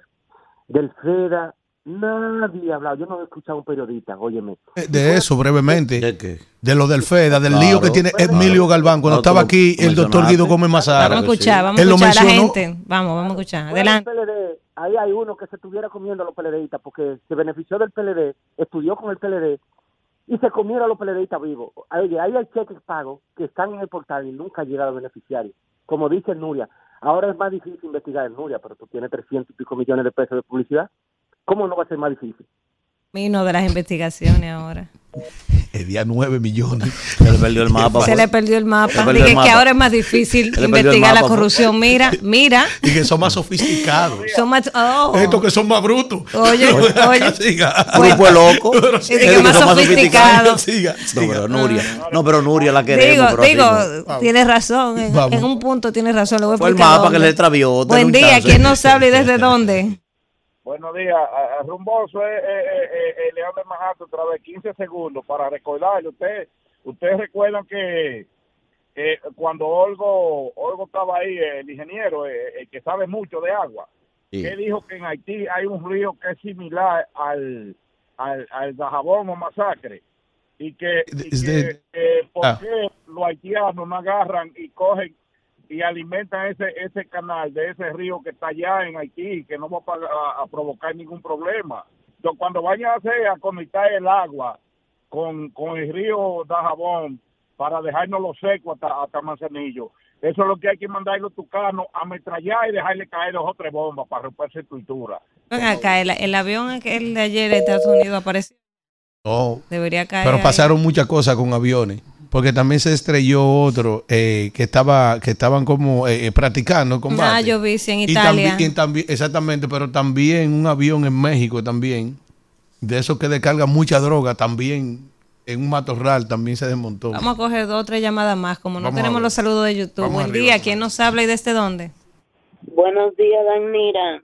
Antes, ¿quién nos Danira, habla? a ese- a ese- le habla Marta desde Santo Domingo diciendo yo que como tú dices que ese bicho raro no se le debe de dar importancia, pero ese bicho raro lo que deben de no de, de poner la no grata en el país el señor presidente porque tú sabes lo que los dominicanos hemos tolerado a esos jejenes de los haitianos ningún país hace lo que el pueblo Los vecinos. dominicano ha Oh, hecho. los vecinos. ¿Sabes lo que son los Gracias. verdad? Eso, Uno- los son unos pajaritos, unos pajaritos que pican, Se meten mira. una Se roncha. meten por la pretina del pantalón. Por Te dentro. pican. No, y dura tú tres días rascándote como Bien. el primer día. Ay, ay, ay, ay. Sí.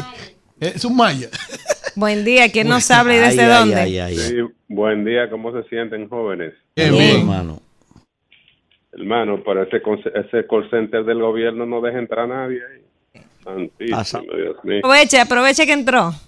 Ok, eh, oye hermano, con relación, con relación al, al, proble- al, proble- al problema de, de- de- del metro, eh, si ustedes se ponen a pensar, ellos están diciendo que eso fue un sabotaje.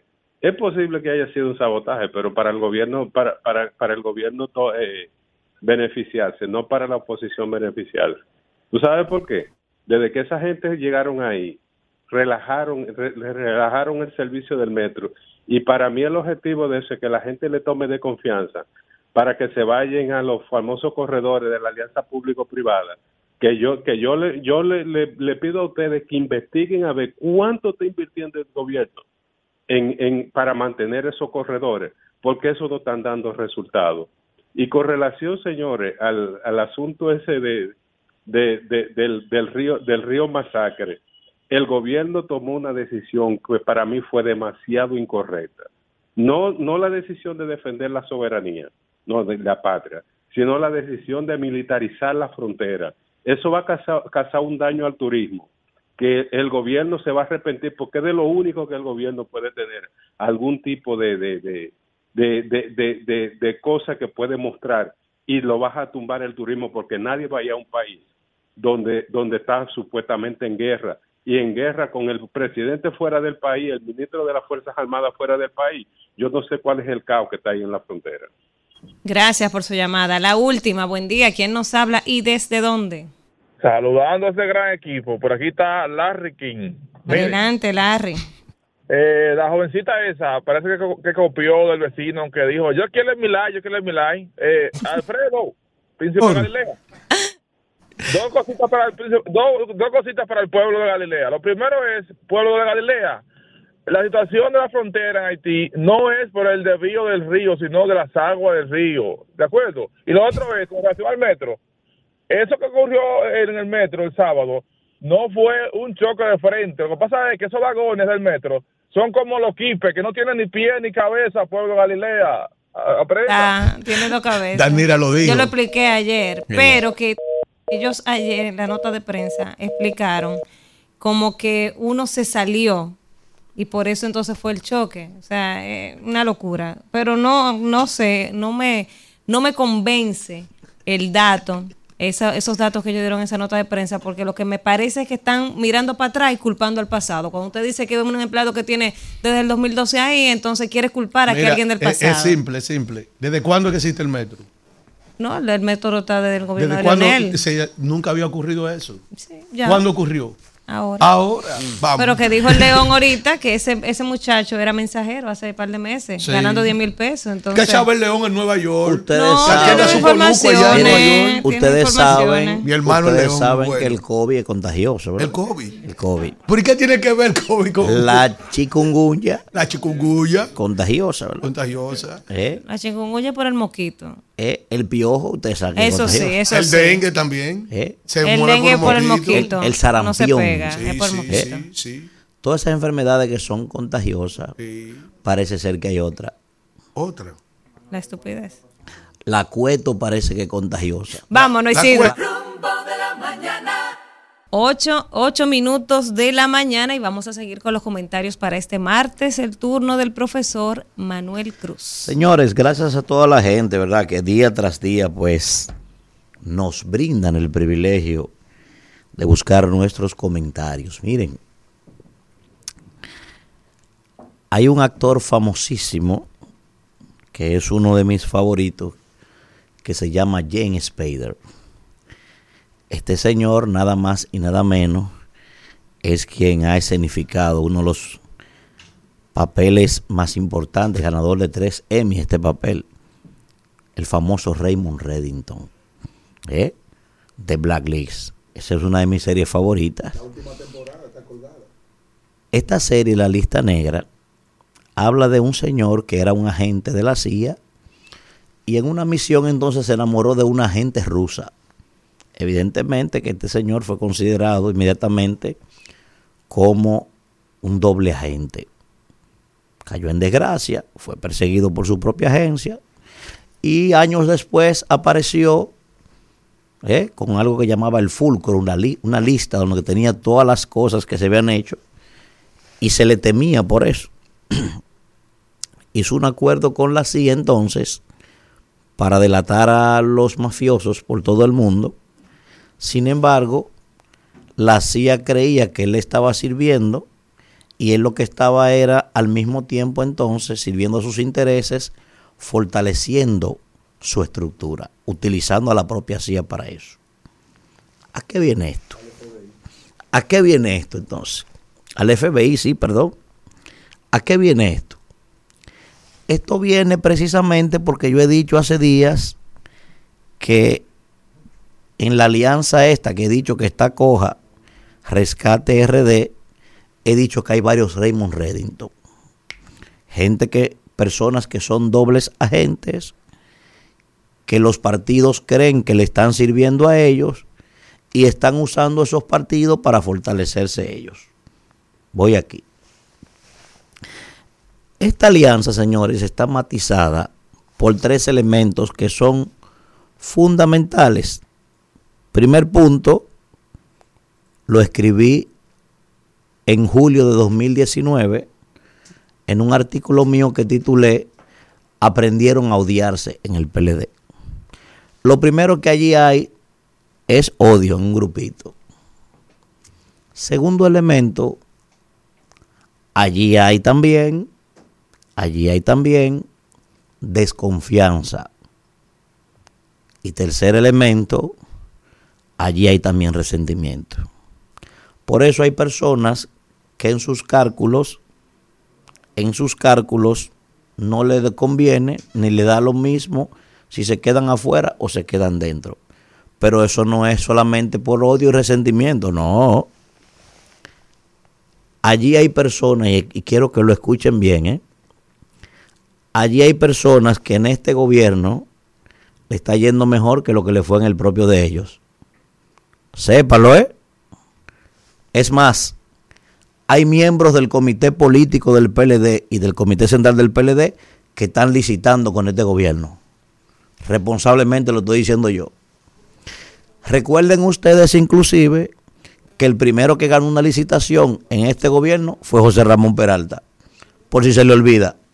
Yo conozco a varios que están licitando con este gobierno y conozco a varios de la fuerza del pueblo que cobran en este gobierno también. Oigan lo que estoy diciendo, ¿eh? ¿Por qué? Porque es muy bueno que Alfredo de la Cruz salió con una pensión ¿eh? jugosa después de ser gobernador del Banco Central o después de ser superintendente de qué sé yo qué cosa. Alfredo le da lo mismo si hay alianza o no la hay. Porque Alfredo está en la papa. Lo he dicho, la primera lucha que tiene esa alianza es que hay una lucha entre descamisado y gente que le fue bien. Y al que le fue bien le da lo mismo, pone su orgullo por encima de cualquier cosa porque está acomodado. Ahora, el que está desgranado, amarrado de los pelados y sin agua puesta, tiene otra idea de esa alianza, ¿eh? porque lo que quiere comer tiene su turno al bate. Entonces, hay una famosa película que la protagonizan la hermosa Julia Roberts y Patrick Virgin. Se llama Durmiendo con el enemigo. ¿Eh? Esa alianza tiene la característica de que ambos partidos duermen con varios de sus enemigos. ¿Eh? Y ahí, miren, aquí voy yo, el maestro de maestros mexicano, ¿eh? el gran Juan Gabriel, Juanga, ¿eh? compuso una famosa y emblemática canción que después la, la ha popularizado la orquesta Inmensidad. Te pareces tanto a mí que no puedes engañarme fue 20 que le hice ese partido. ¿Eh? Se parecen tanto a mí que no pueden engañarme, lo conozco. Entonces, escuchen esta cosita que le tengo a ustedes. ¿A qué viene, a qué viene esta reflexión del señor Cruz? Ah, lo dijo José Fran ayer. Hay gente que tiene agendas ocultas ¿eh? Y está boicoteando la unidad. Y dijo José Fran, lo vamos a denunciar a gente que tiene acuerdo con la reelección. Porque yo decía el otro día que es imposible que un individuo de la estirpe profesional y del bagaje político y además secretario general de ese partido del PLD pudiera cometer errores como lo que está cometiendo Charlie Mariotti. A papá, a mí, a darme caramelo. ¿Eh? No, negativo negativo. Vuelvo y repito, dice Juan Gabriel, te pareces tanto a mí que no puedes engañarme. ¿Eh? Y resulta entonces que ahora el nuevo episodio es que precisamente el propio candidato presidencial de ese partido, el señor Averatahualpa Martínez Durán, fue a San Juan a levantarle la mano y a proclamar a un joven valiosísimo que tiene todas las posibilidades de ser alcalde de San Juan, Lenin de la Rosa, un hombre fajador, preparado y un joven valioso. Ojo, y él mismo le mató la proclamación. De la nada, como el Chapulín Colorado, dice allí, quiero anunciarles que vamos a llevar un candidato a senador en San Juan. Oigan bien, pues ese partido, lo he dicho, está tan descabezado ese partido tiene un síndrome de Andrés Cueto, ese partido. Lo he dicho, son una bandeja de equipo lo que se han convertido, y no hay nadie que tenga cabeza. Pues tuvo que salir el propio Lenin a desautorizar al candidato presidencial. Oigan esto lo que estoy diciendo, señores. Díganme a mí si eso es un partido político ya. Donde un candidato de una provincia lejana tiene que salir a desautorizar al propio candidato presidencial, a decirle, no, espérese, espérese, aquí no hay candidato y segundo, yo no tengo problema en ir aliado con Félix. ¿Por qué, señores? Miren aquí. Primero, el buque insignia de la candidatura de Abel Martínez es precisamente el aval de su gestión que ha desarrollado en Santiago de los Caballeros. Abel Martínez fue a levantarle las manos a un joven que se llama Víctor Fadul.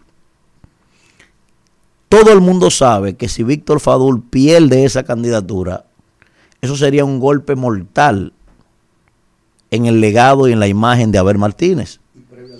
Y previo a la presidencial. Eso sería un mensaje contundente.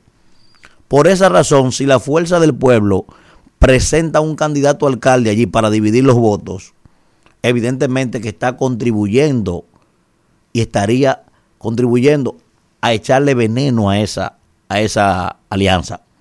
No puede la fuerza del pueblo, aunque quiera, presentar un candidato alcalde en Santiago. No puede. Porque no es lo mismo que el gobierno te gane, como probablemente le puedan ganar a Abel, a que mi propio dique aliado contribuya a que me ganen. Eso no es lo mismo, ¿eh?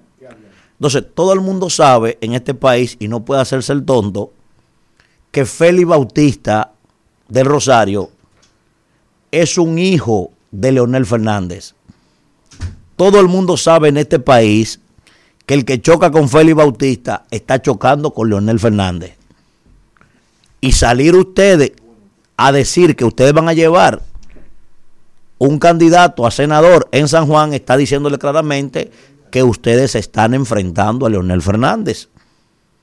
Y no puede usted enfrentar a Leonel si usted dice que es mi aliado. Y entonces, ¿qué alianza es esa? ¿Eh? Yo quiero que me digan qué alianza es esa entonces. Por eso he dicho que esa alianza está coja. ¿Por qué? ¿Cuál es el fruto de eso? Ah, hay que decirlo. Resulta que el Kaiser, ¿eh? nueva vez, el emperador de Arroyo Cano, ¿eh? su majestad, ¿eh? Luis XIV dominicano, como lo he bautizado, está ahora negado a que Elvin Castillo, que es un tránfuga, es un traidor, que desde que el PLD perdió brincó la cerca, ahora Elvin Castillo sea candidato por, por cualquier demarcación, porque el Kaiser no quiere, ¿eh? el zar de Rusia. Entonces, ese es el problema que hay en todas las demarcaciones, pero parece que a ese Kaiser se le olvidó que ese chiquitico de San Juan que ni se peina, le dio a él, a su hermana y al Estado, a los tres juntos, desde afuera. Parece que se le olvidó. Y ahora le quieren meter otra vez a otro candidato para boicotear la alianza, no es para más nada. Es que hay gente que lo he dicho, ahí hay un grupo de Raymond Reddington ahí adentro, que son doble agente. Y vuelvo y les digo, como dice, como decía el maestro Juan Gabriel, se parecen tanto a mí que no pueden engañarme, señores. Los conozco a ustedes todos. Y vuelvo y repito, hay miembros del comité político del PLD licitando con este gobierno y hay miembros de la Fuerza del Pueblo que están cobrando en este gobierno. Lo estoy diciendo yo responsablemente. Y desafíenme que les voy a dar los nombres. Tómense el atrevimiento de desautorizarme que les voy a dar los nombres. Háganlo. Para que ustedes vean que lo voy a desenmascarar. Porque es muy bueno, yo está cuadrado con el gobierno, yo licita con el gobierno y Alfredo de la Cruz no encuentra con su litro de metileno para curarse la boquilla. Así sí es bueno. ¿Eh? Y diría un PRMista que me está escuchando, Manuel, no lo aconseje, deja que se lo lleve el pájaro malo. ¿Eh? Yo estoy seguro que el PRMista que me escucha diría, no lo aconseje, déjalo que se lo lleve tal aislado. No lo aconseje, que así es que lo queremos. Eso me imagino que estará pensando un PRMista. ¿Eh? Por eso he dicho que esa alianza está coja. Y si ustedes siguen por ese camino, mis amores, ternura de mi vida, miren, Luis se le va a quedar ahí y se le va a reír en la cara. Y a ustedes no le va a quedar otro camino, al grupito que está en eso, que seguir cobrando en el gobierno y seguir licitando en el gobierno de Luis. No le va a quedar otro camino. Ojalá que lo entiendan, ¿eh? Y vuelvo y se lo digo con tiempo. Presentar un candidato en San Juan a senador es boicotear la alianza, porque todo el mundo sabe que Félix Bautista es un hijo de Leonel. Presentar la fuerza del pueblo, un candidato a alcalde en Santiago, es enfrentar a Abel Martínez de manera directa. ¿Eh? Ustedes tienen que estar claros que decidieron ser aliados. Miren cómo, miren cómo vino nuestro hermano aquí, Gustavo Sánchez. Nuestro hermano, ¿eh? Pero Gustavo Sánchez cogió una farola y, y- y un brillito verde y barrió el piso con Rafael Paz y barrió el piso con, con Roberto Rosario. Y Roberto Rosario todos los días amanece con una cosa diferente y también empieza a boicotear el asunto. Porque vuelvo y repito, parece ser que ustedes, el fanatismo que tienen de lado y lado, el hambre de poder que tienen, el triunfalismo, parece que lo convirtió a ustedes, salvo las honrosas excepciones, en una bandeja de equipe. Dale, Isidro. Señores, 8.25 minutos de la mañana y ya llegó el jefe de esto aquí. Hombre, no, mi el jefe- patrón, el jefe mi era papá. Trujillo y lo mataron. Buen día. Buenos días, gracias a todos. Lo que pasa es que hoy hubo un percance ahí. Tuve que llevar a la niña al colegio y los tapones. Pero nada, estamos aquí. Miren, eh, vamos a conversar de inmediato con Luis Miguel Custodio. Él es un ex empleado de la UPREP y hace rato que eso está ahí. Y entonces, eh, vamos a hablar con él a propósito del accidente del metro para conocer cuáles son sus observaciones, sus planteamientos y conocer quizás un poco más de la operatividad del día a día, porque la lo- y- OPREP... y, y los datos que dio ayer la Sí, OPRE, que porque uno- la OPRE publicó un comunicado ayer, pero yo sin ser Trenco. especialista de eso, como que quedé medio... No, eso no está Como que a mí eso no me Eso no está- convenció. Eso no está, completo. Entonces, buenos días. Luis Miguel, ¿cómo estás?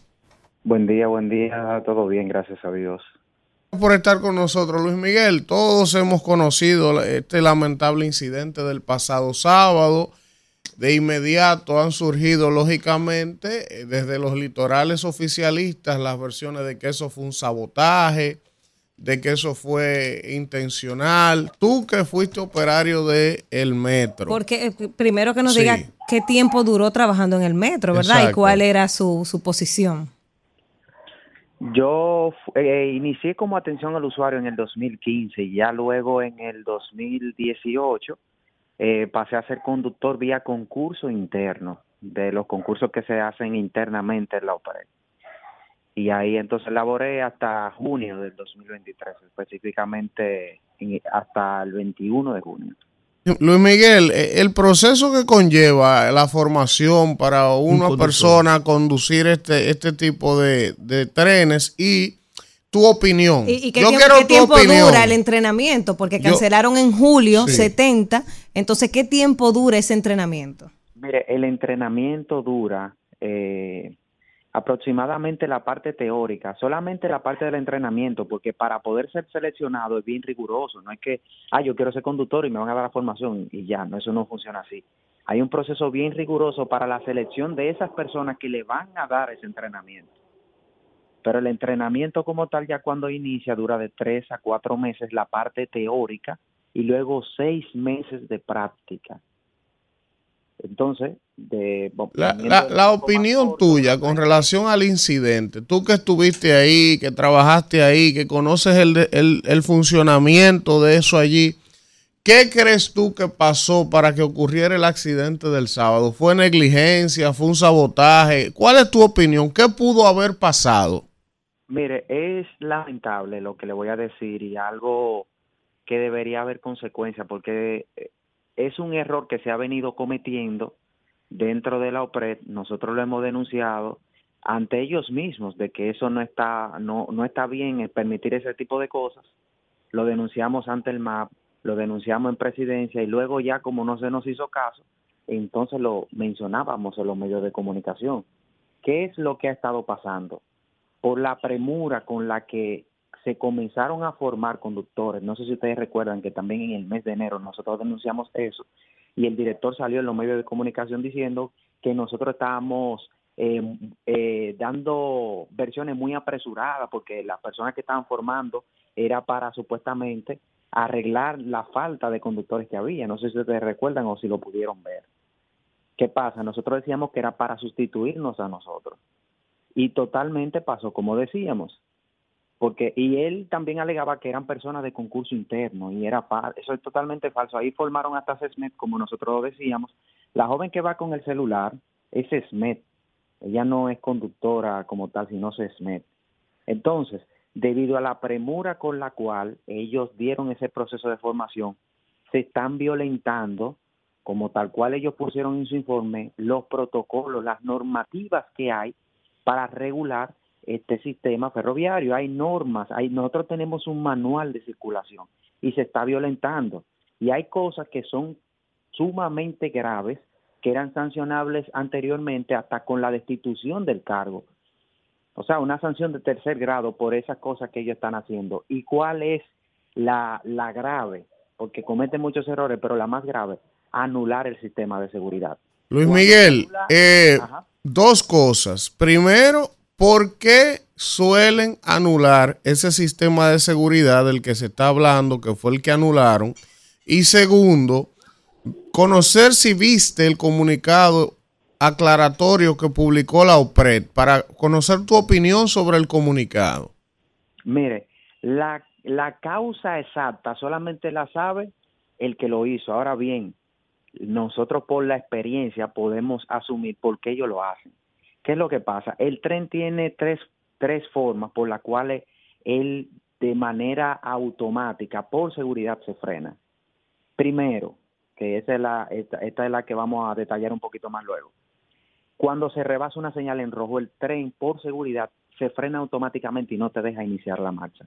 Aunque el conductor quiera, no se lo permite, porque el sistema de seguridad, estando activo, no te lo permite. Se frena también si tú excedes la velocidad que el tramo te permite. Si, si el tramo me dice que yo debo andar a 50 kilómetros por hora y yo alcancé 55, me frena automáticamente y tampoco me deja avanzar. Si también eh, hay un dispositivo que tiene el tren, que eso es para presenciar que el conductor esté eh, con sus capacidades totalmente bien y que esté sano, que no haya sufrido un infarto o algo, hay que plaquear ese dispositivo cada seis segundos. Eso es por si me da un infarto, pues entonces el tren se va a frenar automáticamente, no va a haber posibilidad de choque. Si usted ve, es un sistema demasiado seguro, porque esos tres dispositivos lo tiene el tren, aparte de, de, de, de la seguridad del sistema eh, cuan- que se controla solo. Entonces, eh, Luis Miguel, ¿qué tú entiendes, según tu experiencia, que pasó ahí? Porque según escuché, uno de los trenes se salió del carril, o sea, no estaba en el carril que debería estar, una. Y dos, me gustaría saber si tú conoces a los dos empleados que están involucrados en el hecho, que al día de hoy la OPRED no ha informado el nombre de quiénes son. Eh, se llama, uno se llama Claudio y el otro se llama Juan. Yo no lo llegué a conocer de que, que fuimos amigos, pero sí lo llegué a ver en la institución. Entonces una cosa, ¿Qué tiempo una cosa, ellos? porque la OPRE dijo ayer que supuestamente ellos están responsabilizando solo a uno de los dos conductores. Y el otro lo van a condecorar. Ellos están responsabilizando a uno, pero dice la OPRED que supuestamente este conductor tenía desde el 2012 en la institución. Sin embargo, yo vi un comunicador anoche, yo no puedo decir que lo que el comunicador está diciendo es cierto, pero el comunicador dijo anoche que era mentira, que la persona que la OPRED estaba señalando como el responsable de la coalición no tiene desde el 2012, tiene apenas unos meses en la OPRED. Entonces, ¿cuál es la verdad? Tú tienes el dato. Si lo conocen. Eh, mire, esa, esa persona real. No, no, no, pero lo vamos a llamar. Vamos a llamar porque ese era el dato. Ese era el dato. Porque, Lo vamos a llamar de la nuevo. Está diciendo que el Diga hombre que, es No, responsable porque quieren, tenía quieren venir el a culpar al 2012. pasado. Y eso, si usted me da el nombre, uno lo puede buscar en, la- transparencia, en la nómina. que hay sobre eso es tan tal que le pusieron un nombre hasta, hasta haitiano, profesor, de que, que era un haitiano que estaba conspirando. Oiga todo lo que se ha tejido. Bueno, eh, ¿está ahí Luis Miguel? Sí, sí, aquí estoy.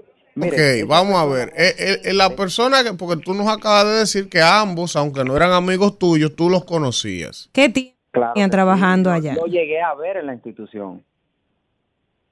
¿Qué- pero ¿qué tiempo tenían allá? ¿Tienen ¿Y, y qué, ¿Y qué funciones desempeñaban antes de ser operadores del metro? Lo que ellos tenían en la institución no lo sé.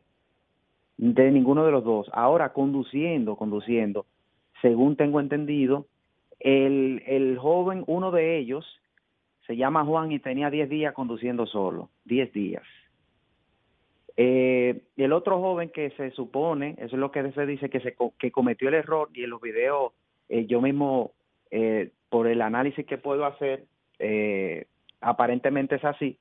Ese joven entró como conserje en la institución, realmente no sé si fue en 2012, él entró como conserje, pero ¿qué pasa? Él ascendió a hacer atención al usuario. En esta gestión a él lo cancelaron, eh, creo que fue en el 2020, si mal no recuerdo. Y luego de que nosotros hacemos la denuncia en noviembre, no sé si recuerdan un video que colgamos, que fue mi persona que lo realizó, eh, ahí comienza entonces la formación a vapor, que comienzan a buscar gente a dedillo, recontratan personas que habían cancelado, que dentro de ellos está Claudio, y entonces a él lo contratan, no como atención al usuario como él era, no. A él lo contratan para ser conductor. Usted si quiere ahora mismo en línea puede entrar a la plataforma de los PRE y ver, porque la nómina dice la fecha de entrada, dice primero de diciembre del 2022. Nosotros hacemos la denuncia en noviembre y en diciembre comienzan ellos sus contrataciones rápidas para dar el, el proceso de formación. Y como yo le comenté, solamente teóricamente la formación dura tres meses y seis de prueba. Tres y seis son nueve, eso es lo mínimo. Y él ya en abril ya estaba conduciendo solo. Contra- lo contrataron en diciembre o lo recontrataron en diciembre, lo volvieron a contratar en en diciembre y ya en abril, manejando. o sea, no pasó el protocolo del entrenamiento que, que requiere mínimo de nueve meses. Es, es que eso es lo que nosotros hemos dicho, que todo el proceso lo habían relajado y que lo habían dado con premura y que el concurso no fue de forma interna. A él lo cancelaron y lo recontrataron de nuevo. Y mire que él, él fue de lo que duró más, porque él se quemó en el proceso de formación. Eh, Miguel, yo te preguntaba de qué pasó ahí, o sea, qué fue lo que falló. Tú hablabas de los tres, eh, eh, del sistema de seguridad, sí, pero entonces porque yo escuché como que el tren estaba en el carril que no le correspondía a uno de, uno de los vagones, entonces, ¿qué falló ahí? Mire que, mire qué es lo que pasa. Ahí está lo del error.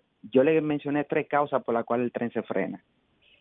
Estas personas, eh, debido a la premura con la cual se han formado, cuando hay, hay, detalles técnicos como que a veces se le pasan. Algunos sí hacen su función bien. Eso hay que, eso hay que ser objetivo y claro que algunos lo hacen bien. Ahora bien, algunos eh, que no son dos o tres, son muchos, eh, cometen el error de que cuando se frenan no saben por cuál de las tres causas es. Y entonces en vez de llamar al puesto de control central para ellos decir, puesto de mando me frené, no sé, porque eso es algo grave como tú no estás pendiente a tu trabajo. Entonces como no llaman, lo que hacen es que anulan y continúan la marcha. Al anular el sistema, entonces ya tú puedes iniciar la marcha. Ya pierde la seguridad el tren, ya el sistema no lo controla. Entonces, por eso es que ustedes ven que sin autorización del sistema de que, que protege que haya algún tipo de accidente, él se encarrila en vía contraria, la persona, eso es lo que se, lo que se puede prever, y entonces por eso viene el impacto de frente. Gracias a Dios que en ese tramo la velocidad máxima es 55 kilómetros por hora. Pero si hubiese sido en un tramo que la velocidad que permite es 80, ¿qué, qué, qué, qué hubiese pasado? Miguel, entonces quiere decir, a ver si te sigo lo que tú me estás explicando. Lo que nos has explicado brillantemente es que esos tres mecanismos de seguridad que tiene el metro, el tren, los auto, los activa o lo desactiva el operario en cabina. Eso es correcto. El problema está, el problema está en que eso no se hace sin autorización. Para eso hay que pedir autorización.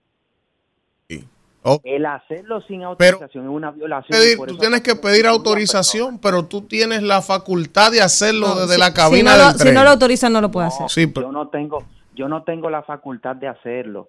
Yo tengo que pedir autorización y para hacerlo inclusive a mí se me instruye desde dónde hasta dónde yo voy a hacer eso. Luis Miguel, lo ¿A que yo quién te tú le quiero pides la preguntar es- lo que yo te quiero preguntar es, yo, yo entendí que tú tienes que pedir una aprobación, ¿verdad? Ahora, tú en cabina tienes la libertad si quieres. O sea, tú tienes el control en el tren, los controles para hacerlo. Mire que lo que pasa, la libertad no la tengo porque para eso hay que pedir autorización. ¿Quién- ¿A quién se le pide autorización? ¿Quién te da la autorización? Porque lo que él dice es que no, no lo puede hacer él. Una persona. El puesto de mando, el puesto de mando es quien da la autorización y ellos son tan rigurosos que ellos preguntan la ubicación del tren que está adelante. Nosotros tenemos despachadores muy buenos aquí, bien capacitados. Ellos piden la autorización del tren que está adelante. Para Luis Miguel, Luis Miguel, lo que él te pregunta es, si tú quieres hacerlo sin que te autoricen, ¿lo puedes hacer desde el vagón? El pro- ese es el problema que nosotros habíamos estado denunciando, que ellos sin autorizarle lo han estado haciendo. Pregunta, Luis Miguel. Eso. Eh, usted dijo que, Alfredo de la Cruz, por aquí, eh, que el proceso de entrenamiento, eh, solamente la parte teórica duraría unos eh, tres, Nueve meses. Tres meses. La parte teórica, se- eh, Tres. tres meses y la práctica, seis. seis. ¿Quién entrena a quienes van a manejar? Es decir, dominicanos, españoles, dominicanos con experiencia, que fueron los primeros que se formaron. ¿Cómo es eso? ¿Cómo es ese proceso y dónde se, se realiza ese proceso? Eso se hace acá en los PRED, son formadores dominicanos muy bien preparados también. Lo que pasa es que eh, tengo entendido, porque es lo que uno puede ver a, a- a simple luz, aunque no esté dentro de los PRED, de que eh, si, si lo formaron con premura y siempre se ha sido tan riguroso, es porque ya la potestad de dar el curso se la han quitado, porque ellos saben eh, lo, lo, lo riguroso que es el proceso y el tiempo que debe tomarse, porque un lenguaje técnico tan amplio no se te puede dar en tan poco tiempo. Es lo mismo que un ingeniero yo lo forme en un año, algún bache va a tener, porque eh, la carrera de ingeniería dura aproximadamente cuatro años y medio a cinco. O- o- otra cosa, Luis Miguel. En un año. O- o- Luis Miguel, otra cosa. Cuando se van ya, se le va a entregar el tren a una persona que ha sido formado para poder manejarlo, ¿lleva algún acompañamiento en, durante un tiempo? En las primeras prácticas sí. Inclusive en las primeras prácticas el conductor solamente, el que se acaba de formar, que pasó todos sus exámenes, simplemente va a ver al que tiene experiencia por un tiempo y luego entonces es que puede practicar luego de que dure un tiempo viendo cómo funciona todo, mirando y e interactuando con el conductor que es veterano, le hace preguntas y demás. Bueno, gracias a Luis Miguel Custodio por orientarnos en torno a este problema y vamos a ver, porque las autoridades no están Miren, señores, la, la- la en, admitir eso. Como, como el corcho, ¿verdad? Que siempre sale a flote. Y yo creo que, y por eso yo siempre hago énfasis en la transparencia ante las crisis. Ciérrala, Luis. Y el OPRED, ocultar información y querer venir a disfrazar esto como un sabotaje, querer decir que es una persona del 2012, como desmarcándose de lo sucedido, yo creo que es un error. Y ese señor que está ahí en la OPRED, que es un soberbio prepotente, que lo ha evidenciado desde que los empleados estaban haciendo las protestas, que no quería reunirse con ellos, que no quería escucharlo. Y hoy estamos viendo Mira esa- hasta dónde ha llegado mira hasta dónde ha llegado. Y es lamentable. Y gracias a Dios que no fue peor la tragedia. Ellos pueden buscar los culpables donde ellos quieran, pero la única vez que ha acontecido eso en toda la, la creación del metro es ahora. Ya, ese, ese score, ese, ese, ese averaje no se lo quita nadie. Porque eh, la, la gente tiene la sensación de que los servicios, las cosas que funcionaban, han ido deteriorándose. Y dentro de eso está también el metro. Entonces ya esto fue la, la, la gota La gota que derramó el vaso. que derramó ya el, vaso, que la rebosó. Eso Es es. una... Bueno, señores, vamos a hacer un contacto en este rumbo de la mañana y regresamos con más. Con su comentario después venimos de la ahora. pausa, Sí. 8.45 minutos de la mañana y vamos con el comentario del señor Elvin Castillo. Bueno, señores, gracias, gracias por estar con nosotros. Gracias por continuar con este rumbo. Pedirle disculpas a toda la gente que de alguna manera nos está escribiendo, que preguntándonos qué pasa con la transmisión de YouTube. Lo que pasa es que un programa hermano de esta emisora que no debió estar transmitiendo en vivo, transmitió, le pusieron un strike al canal y ahora nosotros no podemos transmitir por YouTube. Pero yo espero que eso se resuelva y que no se vuelva a repetir.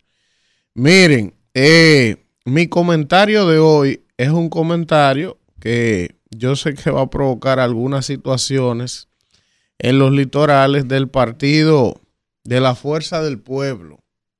Que ponen guapo los amigos cuando uno comenta algo que es real, pero la realidad hay que comentarla porque esa es la realidad. Miren, ustedes saben que la Fuerza del Pueblo tiene en algunos lugares, igual que el PRM, igual que el PLD, ¿verdad? tiene sus eh, modalidades de elección para sus candidatos.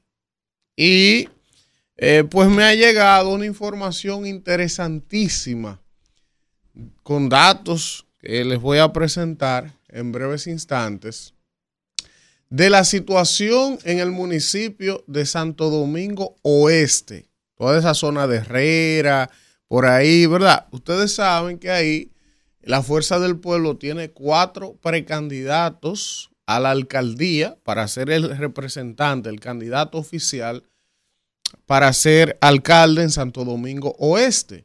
Esos precandidatos son el amigo Mesa, ustedes conocen a Mesa, está también el amigo Son, Aquilino Serrata, de Son Taxi, está el amigo Benito y está el amigo eh, Luciano, Francisco Luciano. Esos son los cuatro precandidatos. Bueno, pues ¿qué pasa? Que la modalidad que se eligió para elegir el candidato alcalde de Santo Domingo Oeste por la Fuerza del Pueblo fue la modalidad de encuestas.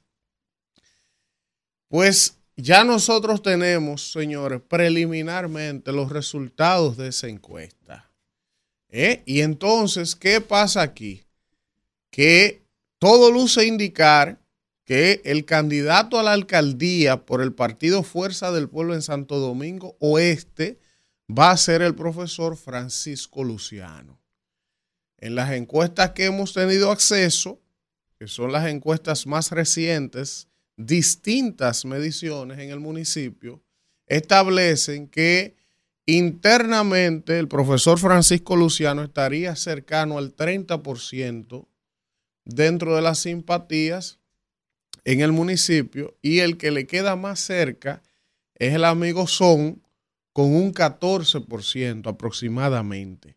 O sea que le lleva 16 puntos Francisco Luciano en las encuestas que levantó la fuerza del pueblo para decidir quiénes van a ser su candidato. O sea que el candidato, lo pueden escribir ahí, el candidato del partido Fuerza del Pueblo a la alcaldía de Santo Domingo Este va a ser el profesor Francisco Luciano. Ahora, yo quiero reconocer que Son ha hecho una buena campaña, corrió, hizo mucha propaganda, mucha publicidad y que de todos los procesos en política no se pierden.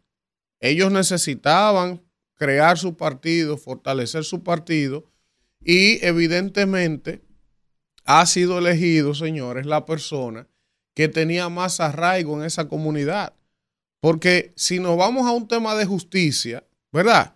Cuando usted mira en retrospectiva y se va hacia atrás, cuando la fuerza del pueblo en el año 2019 sale del PLD, aquel problema, tiene que formarse corriendo, con dos meses solamente la fuerza del pueblo hizo un partido y corrió y se inscribió en unas elecciones. El que se comió la guayaba, ¿eh? que no había condiciones para aspirar, fue Luciano. O sea, en aquel momento de dificultad que corriendo preguntaron, ¿y ahora quién va a ser el candidato nosotros aquí? Donde no había muchísimos candidatos en muchísimos lugares, Luciano dio un paso al frente y dijo, vamos, yo corro.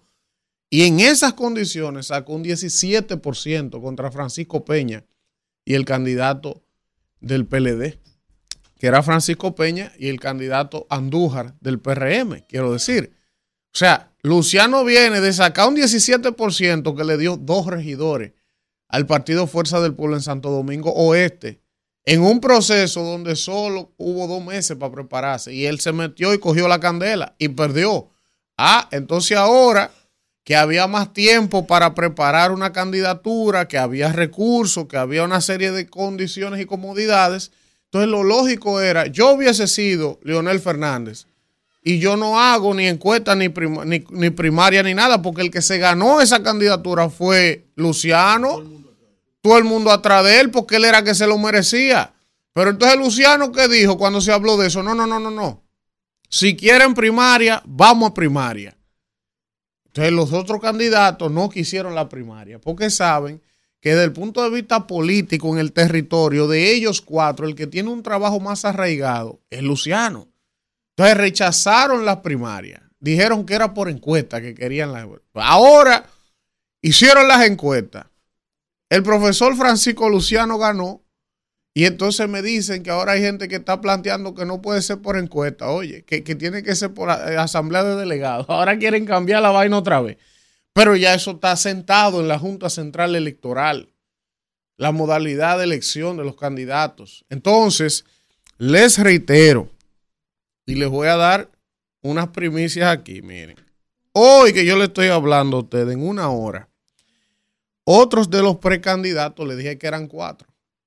El señor Benito Domínguez, que es uno de los cuatro aspirantes precandidatos a la alcaldía de Santo Domingo Oeste por el Partido Fuerza del Pueblo. El señor Benito Domínguez tiene una rueda de prensa en una hora en, la, en el local de la Casa Nacional de la Fuerza del Pueblo en el municipio de Santo Domingo Este para declinar sus aspiraciones y pasar a apoyar también a Francisco Luciano. Eso es ahora en una hora. Y también el otro precandidato que queda de los cuatro, José Manuel Mesa, amigo de Alfredo, está de viaje y de que se apé del avión viene a declinar para apoyar a Francisco Luciano. O sea, yo le estoy diciendo a ustedes, yo vi la encuesta. Luciano tiene cerca de 30 puntos. Y Son, que es que está más cerca, no llega a 12. ¿Verdad? Y ya hoy Benito Domínguez va a declinar, que era un precandidato, para apoyar a Francisco Luciano. Y Mesa está de viaje desde que llegue, va a declinar para apoyar a Francisco Luciano. Solo quedan ahí Son y Francisco Luciano. Ya las encuestas se hicieron. El profesor Luciano quedó en primer lugar de manera holgada. Y entonces mi recomendación a los dirigentes de la Fuerza del Pueblo en Santo Domingo Oeste es que se va- de manera militante trabajen, impulsen su candidato y traten de agruparse, de aglutinarse para enfrentar al candidato que quede del PRM y si el PLD tiene alguno, porque ahora como el PLD quiere vivir inventando, como decía Manuel ahorita, de que llevó a un senador en San Juan cuando no hay necesidad de eso, ahorita se inventan que quieren llevar un candidato alcalde ahí, que no tienen. Pero la recomendación a los amigos de la Fuerza del Pueblo es que monolíticamente acepten los resultados. Ya las encuestas se levantaron, ya las encuestas están ahí y todo el mundo sabe en la Fuerza del Pueblo, por lo menos en su dirección política, que el candidato alcalde de la Fuerza del Pueblo, según las encuestas, es Francisco Luciano. ¿Por qué eso no lo han dicho? Yo le voy a explicar por qué. Leonel tiene ahora el 23 en la Plaza de la Bandera una actividad para celebrar el haber llegado a 2 millones de firmas. Si las encuestas que se levantaron para elegir los candidatos se publican ahora, entonces los que salen derrotados se sientan y no llevan su dirigencia a la actividad, porque están guapos. Entonces por eso ellos van a aplazar a después de la actividad para publicar los resultados de esas encuestas. Pero yo me di unos datos, me rumbo a la mañana, digo, no, a Lionel que me acuse. Pero el candidato a la alcaldía de la Fuerza del Pueblo es Francisco Luciano. Isidro. Rumbo de la mañana. Señores, yo no puedo. El show de los mopes, yo a yo, ustedes. yo quiero, pero yo no puedo. Miren, yo a los amigos, a Kimberly, que la quiero, mi El compañera, tremendo juego, la tremenda corte, va a ser un a tremendo todos mis amigos del PRM, yo no- es de manera peyorativa, señores, pero es que, es que lo de ustedes es una cosa, es una cosa ya. Señores, pónganme esta carta en pantalla. Acechen esto, Alfredo. Acechen esto. Léala, Mira léala la para que escuchando. Oiga lo que no dice, tenemos YouTube, léala. oiga lo que dice la carta para quienes nos están escuchando. Atención al pueblo dominicano. Al de Galilea. Dice aquí, tiene las siglas y el logo del Partido Revolucionario ¿Y- y el Moderno. sello? Y el sello del partido, ¿verdad? Entonces dice aquí, 18 de septiembre del año 2023. ¿A cómo estamos hoy? A 19, eso, Eso- fue ayer. eso fue ayer. Está calientica, acaba de imprimir. Después de recibir, después de recibir saludos cordiales por medio del presente comunicado, el presidente del PRM en el municipio de Cabral, licenciada Hungría Félix Alcántara, le comunica que por decisión de la alta instancia del partido y la dirección provincial, se le ordena a cada empleado público y miembro de este partido en el municipio de Cabral votar por el precandidato a regidor, licenciada Hungría Felia Alcántara, Babún. O sea, Babún le está diciendo a los empleados que por alta instancia del partido, eh, todos los empleados tienen que votar por él en la primaria. eh, que serán celebradas el día primero de octubre. Todo aquel que no acate la orden pone en peligro su empleo. Y abajo firma el licenciado Hungría Feli Alcántara Babún.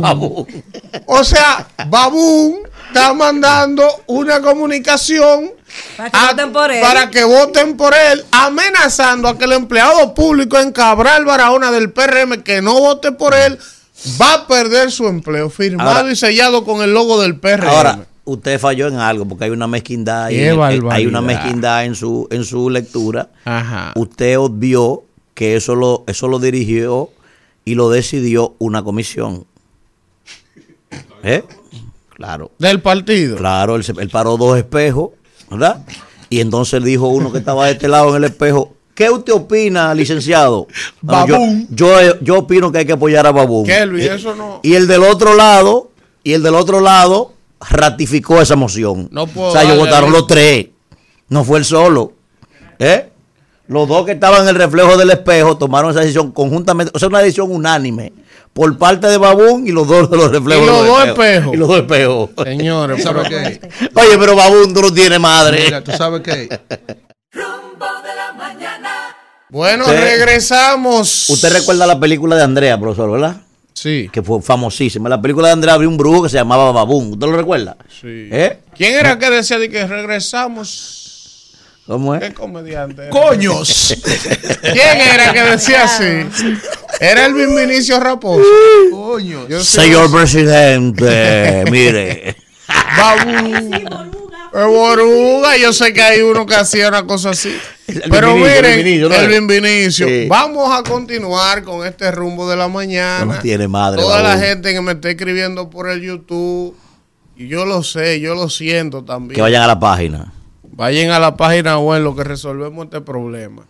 Ahora viene el comentario De Babún. del príncipe de Galilea, Babún. Babún, Coño, pero qué barbaridad. desde Yaguate. Dios mío. Adelante, Babún. Acuérdense en Cabral votar por Babún, ¿eh? Para que no lo cancele. El propio Babún. Así es.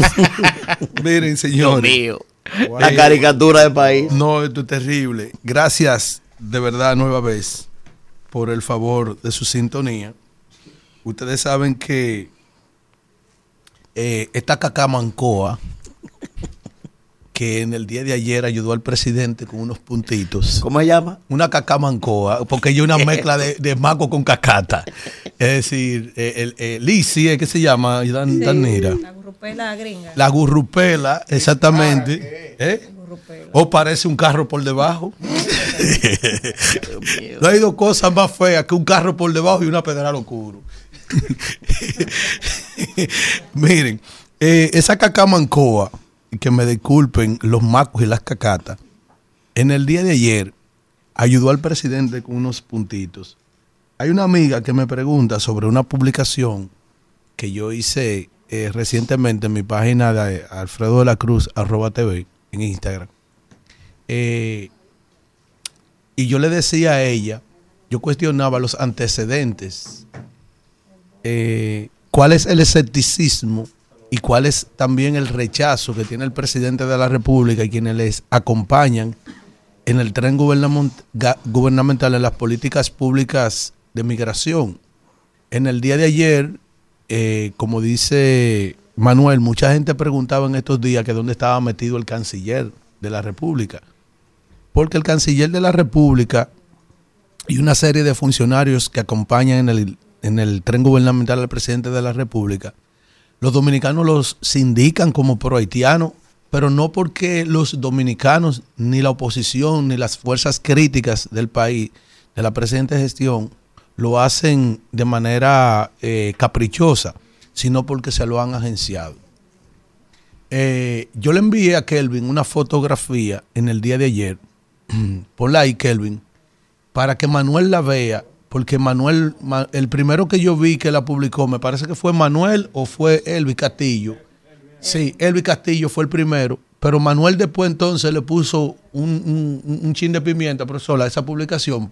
Colócala ahí, Kelvin, para que la gente la vea. Miren eso, miren. Esa es una imagen, fue usted que la publicó, que incomoda a muchos dominicanos, porque hay unos antecedentes al caso haitiano. Eso que, Danira, tuviste ahí en la publicación, eh, la gente acordándose cuando querían pasar, por ejemplo, un proyecto de ley aquí en la República Dominicana, eh, donde quería, donde eh, los dominicanos cargaríamos con la manutención, eh, ¿recuerdan la ley de trata y tráfico de personas? Que luego instruyó el presidente Abinader a retirar el proyecto de trata para que luego de, que luego de un consenso, entonces sería reintroducido y los dominicanos lo estaban esperando para el 27 de febrero y nunca ha llegado ese consenso. Entonces, eh, ya ven conmigo, Kelvin. Entonces, ¿qué es lo que sucede? Cuando la gente ve a dos gente, ponlo ahí otra vez. Manuel, ¿cómo fue que tú le dijiste a él? Lutero y Calvino, dirigiendo la no porque iglesia. sea calvo, ¿verdad? Bueno, yo asumo que Lutero ahí viene siendo el canciller, que es Roberto Álvarez, que tiene cabello. Y Juan Calvino el otro. Y Juan Calvino, el otro que es Pabelisa Contreras, que no tiene ni un pelito. Oye, para que tú veas. Entonces, cuando la gente ve ese tipo de gente alrededor de las políticas públicas, ¿eh? diplomáticas y, y migratorias, por ejemplo, Pabelisa Contreras, que es el ministro de Economía, Planif- Planificación y Desarrollo. Entonces la gente se incomoda, sencillamente se incomoda, ¿tú entiendes? ¿Por qué? Y no cree, porque la, la, la, la, la palabra debería ir seguida de la acción. Dicen que no hay fe sin obra. ¿Mm? Entonces, lo que ha practicado, por ejemplo, eh, este gobierno, eh, el presidente dice una cosa hoy, pero mañana hace otra cosa. El presidente somete un proyecto hoy, pero mañana lo retira cuando tiene la presión mediática encima. Entonces sus pronunciamientos en la UAS tampoco lo ayudaban. ¿Entiendes? Entonces, cuando nosotros vemos eh, ese enfrentamiento que tuvo esa jovencita que fue de manera deliberada llevada allí a ese escenario a enfrentar al presidente de la República y a dejarlo con la palabra en la boca, yo dije, no lo respetan ni siquiera en el extranjero. No lo respetan, ni siquiera. ¿Por qué no lo respetan? Por esa ambivalencia, ese comportamiento de él y su gente. Cuando tú revisas el tren gubernamental de él, al cual él se niega a remover y mantiene a capa y espada por encima del clamor de un dominicano que dice, yo no quiero ver a Seara Hatton, no lo quiero ver que también es prohaitiano, que era el ministro de, Medio Ambiente, eh, perdón, de Economía, pero que esté en Medio Ambiente, son prohaitianos, la gente los indica así. Eh, el ministro ese, eh, eh, eh, el canciller, prohaitiano. El ministro de Economía, que nos dijo que nosotros éramos racistas, xenófobos, prohaitiano también. Wilfredo Lozano, prohaitiano. La gente lo que dice es, es que ese señor no lo va a respetar nadie, porque es que él dice una cosa y en la práctica hace otra. ¿Entiendes? La gente que está consciente de lo que hizo Lisi, Lisi ofendió primero al presidente de la República y con eso no podemos estar de acuerdo nadie. Pero sería bueno, porque por ejemplo, eh, eh, el presidente, eh, vamos a suponer, puso en la lotería a un dueño de banca. ¿Para que tú pones una gente con intereses en ese sector ahí? Mira el lío que hizo Dicen. Puso en el Intran a Rafael Ramírez, que era de Conatra. No lío que hizo ese hombre en Conatra. Señor, es que usted tiene que entender que la gente que genera conflictos de intereses no pueden estar alrededor de, ellos frente a los otros actores del sistema. Entonces, Limber Cruz, empresario, oye esto, importador y exportador de rubro, señores.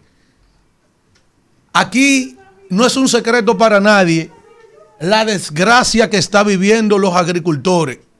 ¿Y por qué? Y los precios que tienen los plátanos. ¿Y por qué? Y aquí se dice que no se ha dado nunca tanto contrato de importación como se han emitido ahora. Ah, pero es que tú tienes ahí un empresario también de esos, de esos rubros, de esos renglones. Entonces, la, la palabra tiene que estar precedida por la práctica. Lamentablemente. Eh, el sector energético. Ah, tú tienes a Celso Marrancini, que es dueño de una generadora, dirigiendo Punta Catalina también. Es que eso no puede ser. Es que eso no puede ser. Y esa es la crisis de credibilidad que tiene este gobierno.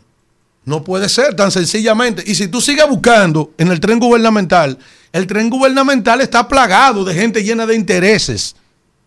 Gente que ha ido a hacer negocio. Gente de la construcción manejando la construcción y las edificaciones también. Problemas también. Entonces, es que no puede ser así, no puede ser así. El Estado dominicano no se puede manejar así.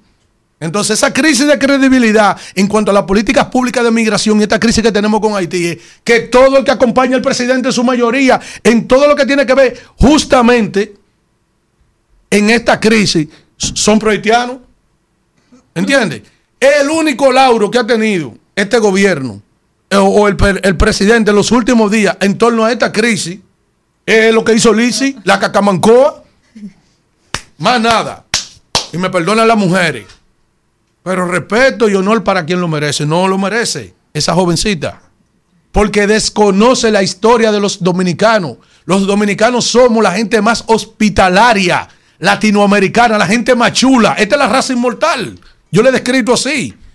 No hay un país con esa calidez, con esa sonrisa, con ese cariño, con ese carisma, con ese gusto, sin ese, que tienen los dominicanos.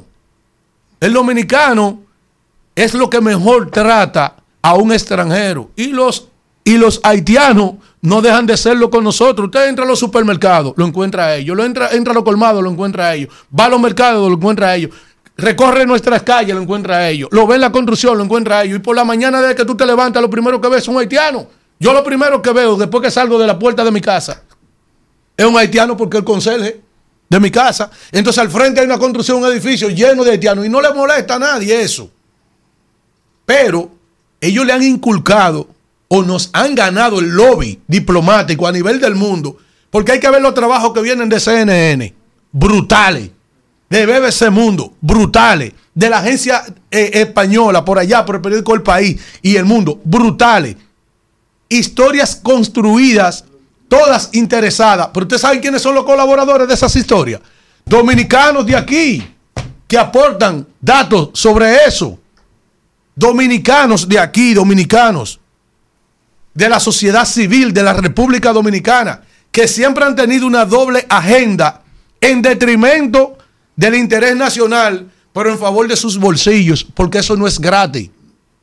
Ustedes no van a encontrar en el día de hoy, con énfasis, como lo hacemos los dominicanos, los profesionales de la comunicación, una comunicación, una, una, una, una, un pronunciamiento, por ejemplo, de Uchilora, porque son prohaitianos. Tú no lo vas a encontrar. Tú no vas a encontrar con un énfasis, un pronunciamiento de Altagracia Salazar sobre el tema haitiano, en defensa de la dominicanidad, de Marino Zapete, en defensa de la dominicanidad, de Di Fueble, en defensa de la dominicanidad.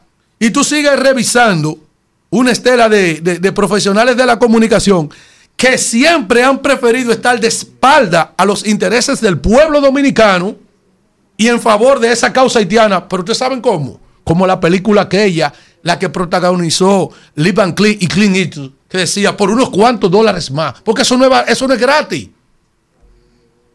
La, eh, estar convencido del cuidado de nuestro país y de nuestra soberanía, eso es algo natural, innato en los dominicanos.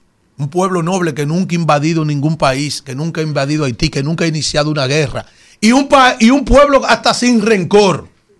Porque el dominicano lo que vive su vida eh, relax todos los días, se levanta a trabajar, a vivir, eh, a, a, a, a, educar a sus hijos, a buscar el plan nuestro de cada día, a bailar, a beberse su romo, y, a muchísimas cosas. Pero el dominicano no, no, es gente de rencor. Miren, finalmente, oigan esto, eh, ustedes saben lo que ha acontecido alrededor del presidente de la Cámara de Cuentas. Hay una nueva información ahora mismo. Eh, el presidente de la Cámara de Cuentas, Janel Ramírez, quien primero tuvo, oigan esto para que la gente vea, yo, yo siento que he vencido. En estos días vi un comunicador de aquí del grupo que dijo que estaba exigiéndole al Ministerio Público que investigue lo que ha pasado en educación ahora y que este Ministerio Público no ha investigado. Por ejemplo, el licenciado Domingo Páez, gracias Domingo por coincidir conmigo en ese caso, que pertenecemos al mismo holding. Yo fui quien dije que eso no era Ministerio Público, independiente, nada.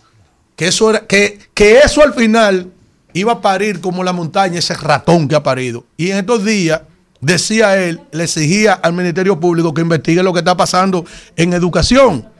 Y me dio la razón. Ese Ministerio Público que dirige el país fue el que mandó el archivo, el archivo del caso Janel Ramírez por acoso de dos jovencitos, de dos, de dos personas en la Cámara de Cuentas. Y fue ratificado ese, esa situación por un juez de instrucción especial que designó la Suprema Corte de Justicia. Y dice lo siguiente. Apelaron otra vez la decisión del archivo, por este caso, por la jueza, el juez de instrucción especial designado por el Pleno de la Suprema Corte de Justicia, por la jurisdicción privilegiada que le toca a Janel Ramírez. La segunda sala penal de la Suprema Corte de Justicia fue apoderada. Ahora se va a constituir una Cámara Penal del recurso de apelación contra la decisión que confirma el dictamen de archivo definitivo de la querella interpuesta en contra del presidente de la Cámara de Cuentas, Janel Andrés Ramírez Sánchez, acusado de acoso laboral y de hacer propuestas personales a dos abogadas. El tribunal presidido por Francisco Jerez Mena, que actúa como corte de apelación, fue apoderado del recurso. Mire, la apelación en contra de la decisión de la jueza de instrucción especial de la Suprema Corte, Vanessa Costa, quien como control de las investigaciones que realiza el Ministerio Público confirmó el dictamen del archivo definitivo. Mira, Vanessa Costa es amiga de mi hermana biológica y yo pensaba, Vanessa Costa, coño, que usted se respetaba, porque si es un hombre que toma la sentencia en favor de Janel Ramírez, no es nada, pero es usted que una mujer. Oye eso, una mujer que debería ser solidaria y permitir que un tribunal en fondo sea quien dictamine si hay indicios precisos de culpabilidad y pruebas contundentes contra Janel Ramírez, manda a juicio de fondo Vanessa Costa, irresponsable, manda a juicio de fondo. Y que allí en el juicio de fondo sea que se dirima y se determine si él es culpable o inocente de las imputaciones de acoso sexual y laboral de la que víctima Janel Ramírez. Pero usted, Vanessa Costa, siendo mujer, le está negando justicia a mujeres que fueron acosadas y fueron víctimas de torturas laborales, psicológicas, por ese enfermo, por ese manigüero, que todo el mundo sabe. La única que no sabe, Vanessa Costa, oye, y oye lo grande, una conocedora del derecho, decir que no había tipificación penal para seguir adelante con ese caso. Yo espero que la Suprema Corte de Justicia constituida, porque oigan, oigan eso, el primer responsable de lo que está pasando en ese caso es el Ministerio Público, que fue el primero que archivó, que, por, que, que archivó ese caso. Ahora, yo espero que la Suprema Corte de Justicia constituida en Corte de Apelación pueda salvar lo que en derecho se le llama un estrado y que honorable magistrado, coño, hay magistrados que no son honorables y esa jueza y los fiscales y el Ministerio Público que decidió archivar esa sentencia contra ese acosador, ese enfermo, no son honorables ni lo serán nunca, ni tampoco serán justicia. Vámonos.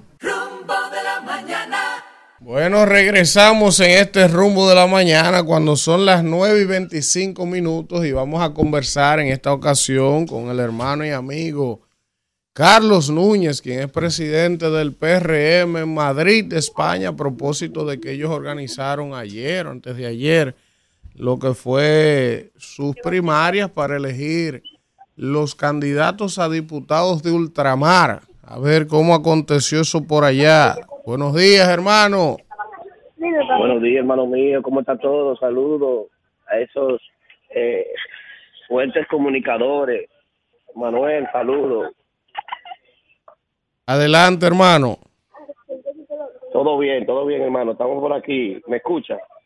ocurrió el proceso allá en Europa? ¿Cuántos diputados era que estaban eligiendo y cómo, quiénes fueron los ganadores de esas primarias o encuestas? No sé cuál fue la modalidad que usaron allá. Eh, sí, la modalidad que se usó fue con primaria eh, abierta, pero de padrón cerrado del PRM. Una presencia eh, muy buena y muy importante de los diferentes dirigentes, militantes y simpatizantes del PRM, eh, de la cual en la mañana mermó un poquito. Eh, podríamos decir que un 5, un 10% eh, no se presentó temprano en la mañana, ya que eh, casi en toda casi en toda España eh, hubo hubo tormenta y, mucha lluvia en la mañana eh, pero a pesar de eso eh, después de la una y media de la tarde eh, se activó y se activaron los candidatos y empezaron a traer sus personas o sus activistas a cada recinto electoral. Por ejemplo, en Madrid nosotros teníamos cinco recintos y siete mesas. En Barcelona teníamos eh, eh, siete recintos y siete mesas. En Suiza teníamos una, en Italia teníamos tres, era en Arezzo, en Pavía y en Milano.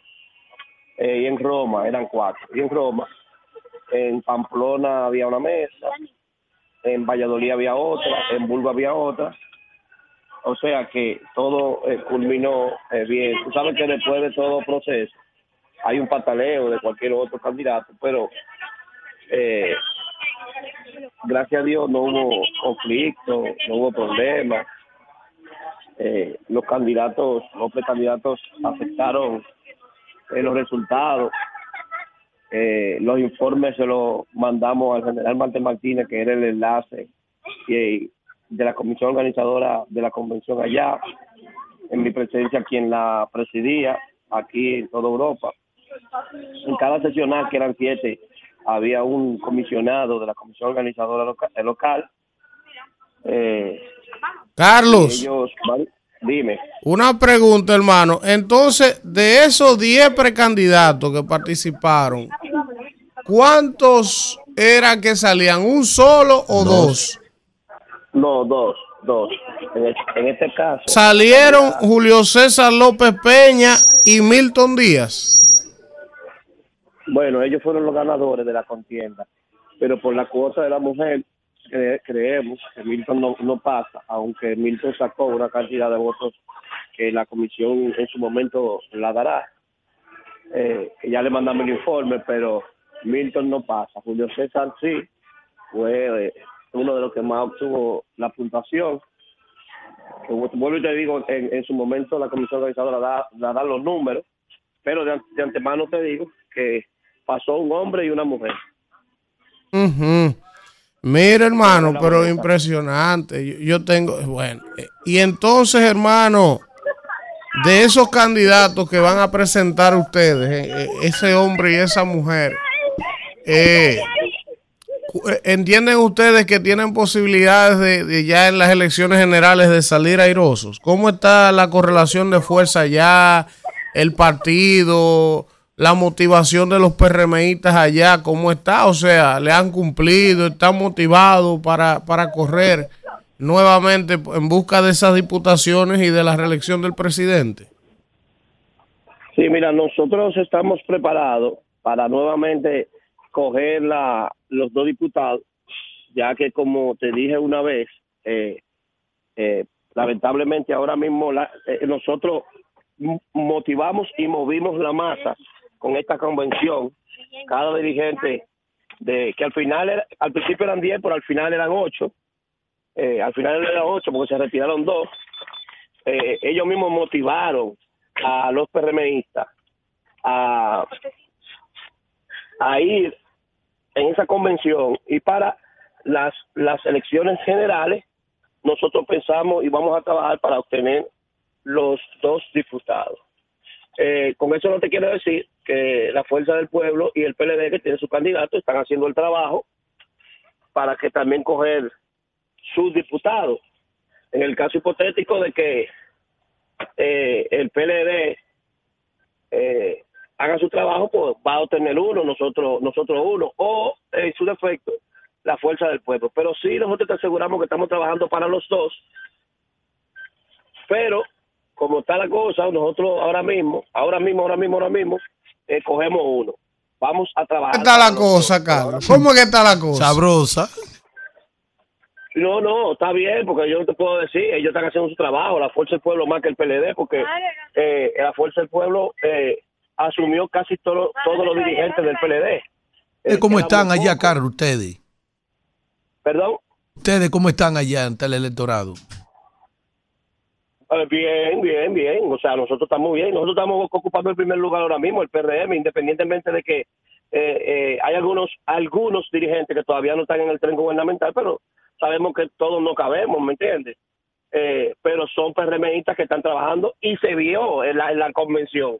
En una, una simple convención que, que, ah, yo no me voy a mover, pero se movieron para llevar a un diputado. Imagínate si se van a mover el día de para la- las elecciones generales. O sea que nosotros estamos bien posicionados y hay motivación realmente.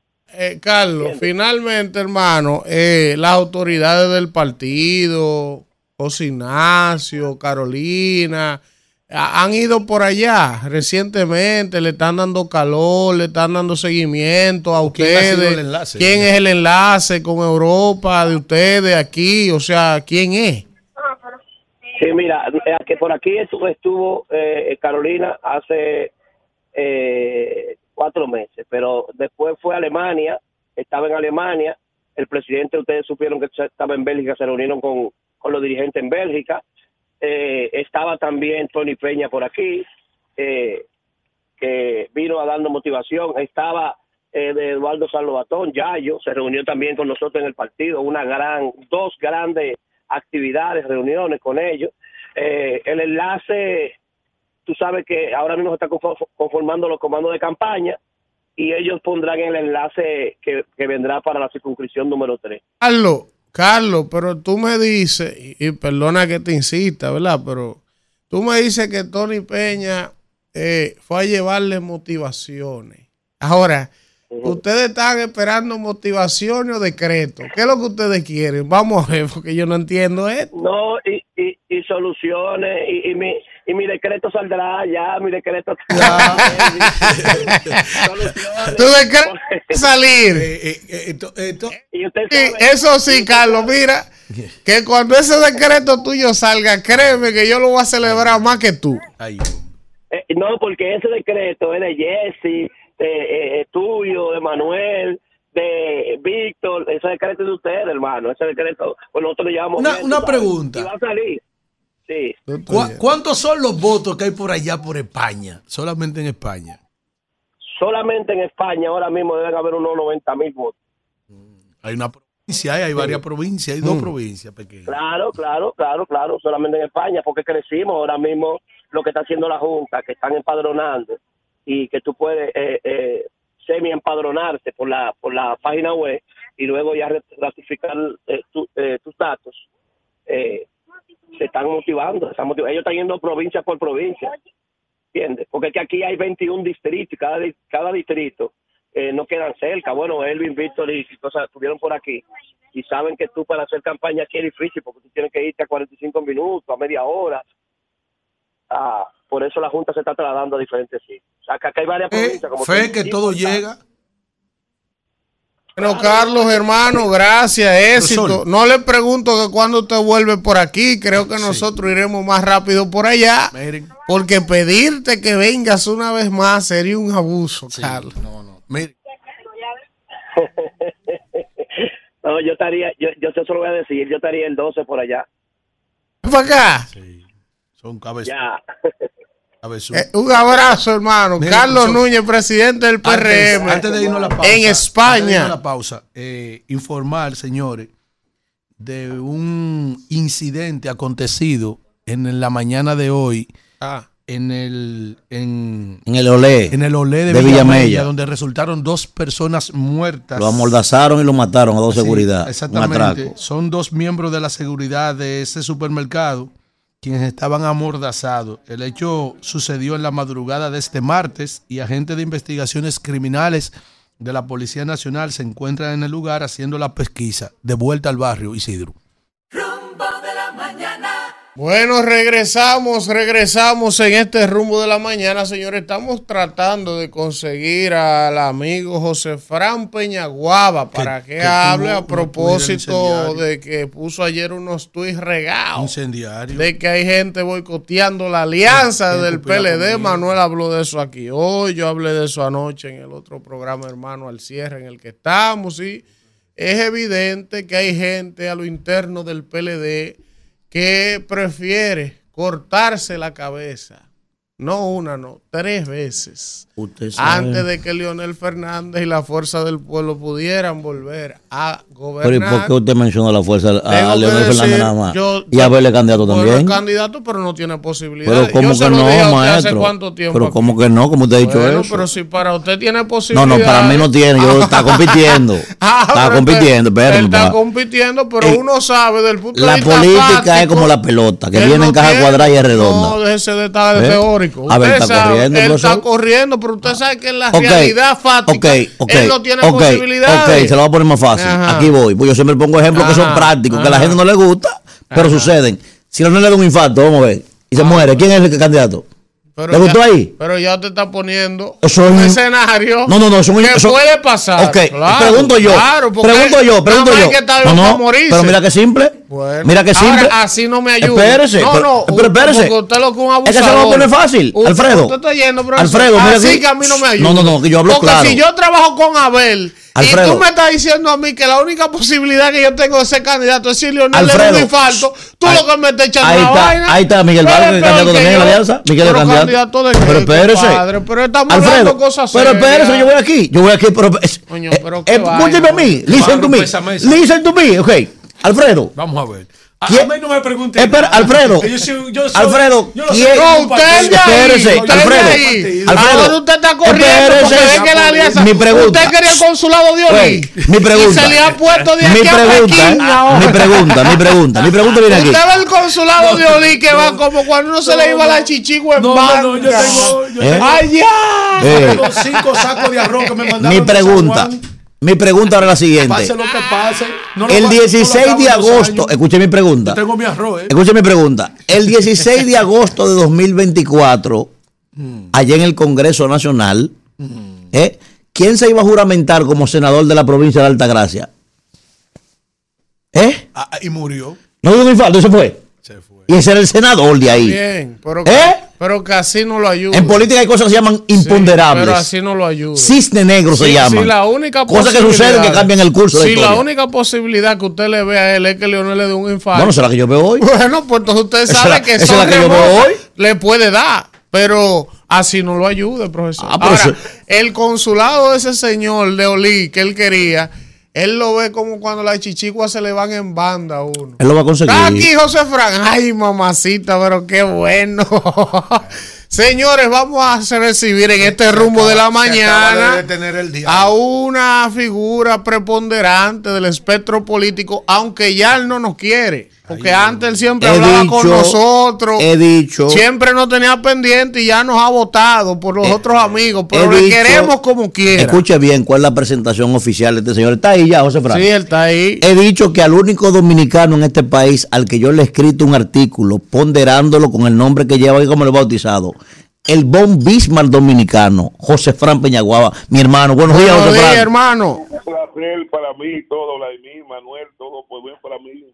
¿Qué es lo bueno? Ese es nosotros. Cuando yo escucho a José Fran, yo me pongo contento. Vamos, José Fran. José Fran. Sí, José Fran. Está ahí, Isidro. te escucho, te escucho. Adelante, hermano. Gracias por estar con nosotros. Para mí un placer estar con ustedes. Bueno, presto para contestarle cuantas preguntas. Te, José Fran, te hemos llamado, hermano, a propósito de una serie de tweets que publicaste ayer y, y de mi comentario de hoy y el de Elvin también, que nos referimos a la alianza. Pero hay uno en específico del hilo, ¿verdad?, que me llama la atención. Dice aquí, las agendas ocultas de quienes están boicoteando la unidad las vamos a denunciar. Los opositores que le hacen el juego a la reelección se han convertido en muros para evitar la, anhela- la anhelada unidad opositora que desean las bases. Hace días, José Frank, que yo dije aquí que hay un grupo ahí, tanto en la Fuerza del Pueblo como en el PLD, que están haciendo de doble agente. Yo lo he bautizado como los Raymond Reddington de la Alianza. ¿Quiénes son esa gente, José Frank, que tú dices que van a denunciar ahí? Mira, eh, el problema que tenemos es que eh, cuando, lo primero que la voluntad de alianza no partió de un efecto espontáneo de la dirigencia de los partidos intervinientes y sobre todo participantes, pero básicamente el PLD. PLD participa en la alianza producto de una presión de sus dirigentes, de sus incumbentes municipales, de sus diputados, de los aspirantes a candidaturas, sobre todo a senadores y alcaldes y directores distritales, que viendo de que si no tenían posibilidad de construir una alianza con la fuerza del pueblo, no tenían posibilidades reales de competir para las próximas elecciones. Entonces nosotros tuvimos que, eh, un grupo que casi obligar a que la dirección del PLD entendiera eso. Pero el hecho de que, de que se impusiera la actitud, la cordura, la sensatez por parte de la dirección del comité político, no quiere decir que hayan sido todos los que estuvieran conscientes y estuvieran de acuerdo con, con, con, con, el- con la política de alianza. Entonces hay gente que todavía insiste de manera soterrada en boicotear la alianza, porque y eh, eh, unos piensan que les conviene, otros quieren hacer negociaciones con el gobierno eh, y hay otros que entienden que lo que buscan es que Leonel Fernández pierda las elecciones porque entienden que eso lo puede fortalecer hacia el futuro. Pero no voy a hablar en términos particulares de nadie, eh, eh, eh, al que le quepa el sombrero que se lo ponga, pero está claro bien de que hay gente que están ahí abriendo tratativas con el gobierno, porque el gobierno eh, inteligentemente eh, lo que está haciendo es tratando de minimizar la alianza y para ello necesita que la alianza no se construya en las grandes demarcaciones. Pero nosotros entendemos de que una alianza que no se incluya en la gran demarcación no tendrá ningún efecto real, porque imagínate, si nosotros perdemos producto de la falta de criterios políticos de los del liderazgo opositor en las grandes demarcaciones, entonces poco hará nosotros hacer alianzas en pequeñas demarcaciones, distritos municipales y municipios pequeños, cuando no hagamos alianza donde está el 60% de los electores, que están básicamente en 14 demarcaciones. Entonces nosotros que estamos llamando es una profunda y, real evaluación de la situación en que se encuentra hoy, eh, eh, como te digo, la, la, las comisiones de negociación de rescate. Esa es la realidad. Eh, eh, José Fran, Elvin Castillo por aquí, hermano. Mira una cosa, José Fran. Yo sé que por un tema de prudencia, de tacto, de lo que tú representas, tú no puedes señalar a nadie. Ahora, yo te voy a dar mi opinión mía, que la tengo desde antes que se gestara y se comenzara a concretizar la alianza. Todo el mundo sabe, José Fran, que una alianza que nace desde la desconfianza. O sea, Danilo, que me perdone Danilo, pero Danilo Medina, antes de volver a Leonel con esa banda presidencial puesta, hace lo que sea para evitar que eso ocurra. Y él tiene que demostrarme a mí que eso no es así. Pero cuando tú ves, José Fran, que Charlie Mariotti, Abel Martínez, son quienes están torpedeando de manera pública la alianza, eso te lleva a ti a colegir que es Danilo que no quiere esa vaina. Entonces, ¿cómo es, José Fran, que ustedes van a construir una alianza cuando hay uno de los poderes que tienen que estar de acuerdo con eso, que está jalando en contrario?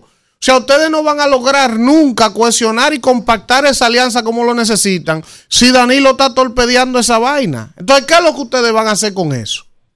Mira, eh, yo todavía me resisto a creer que Danilo Medina que ha sufrido los embates de las acciones del gobierno eh, pueda estar eh, haciendo causa común con el proyecto eleccionista.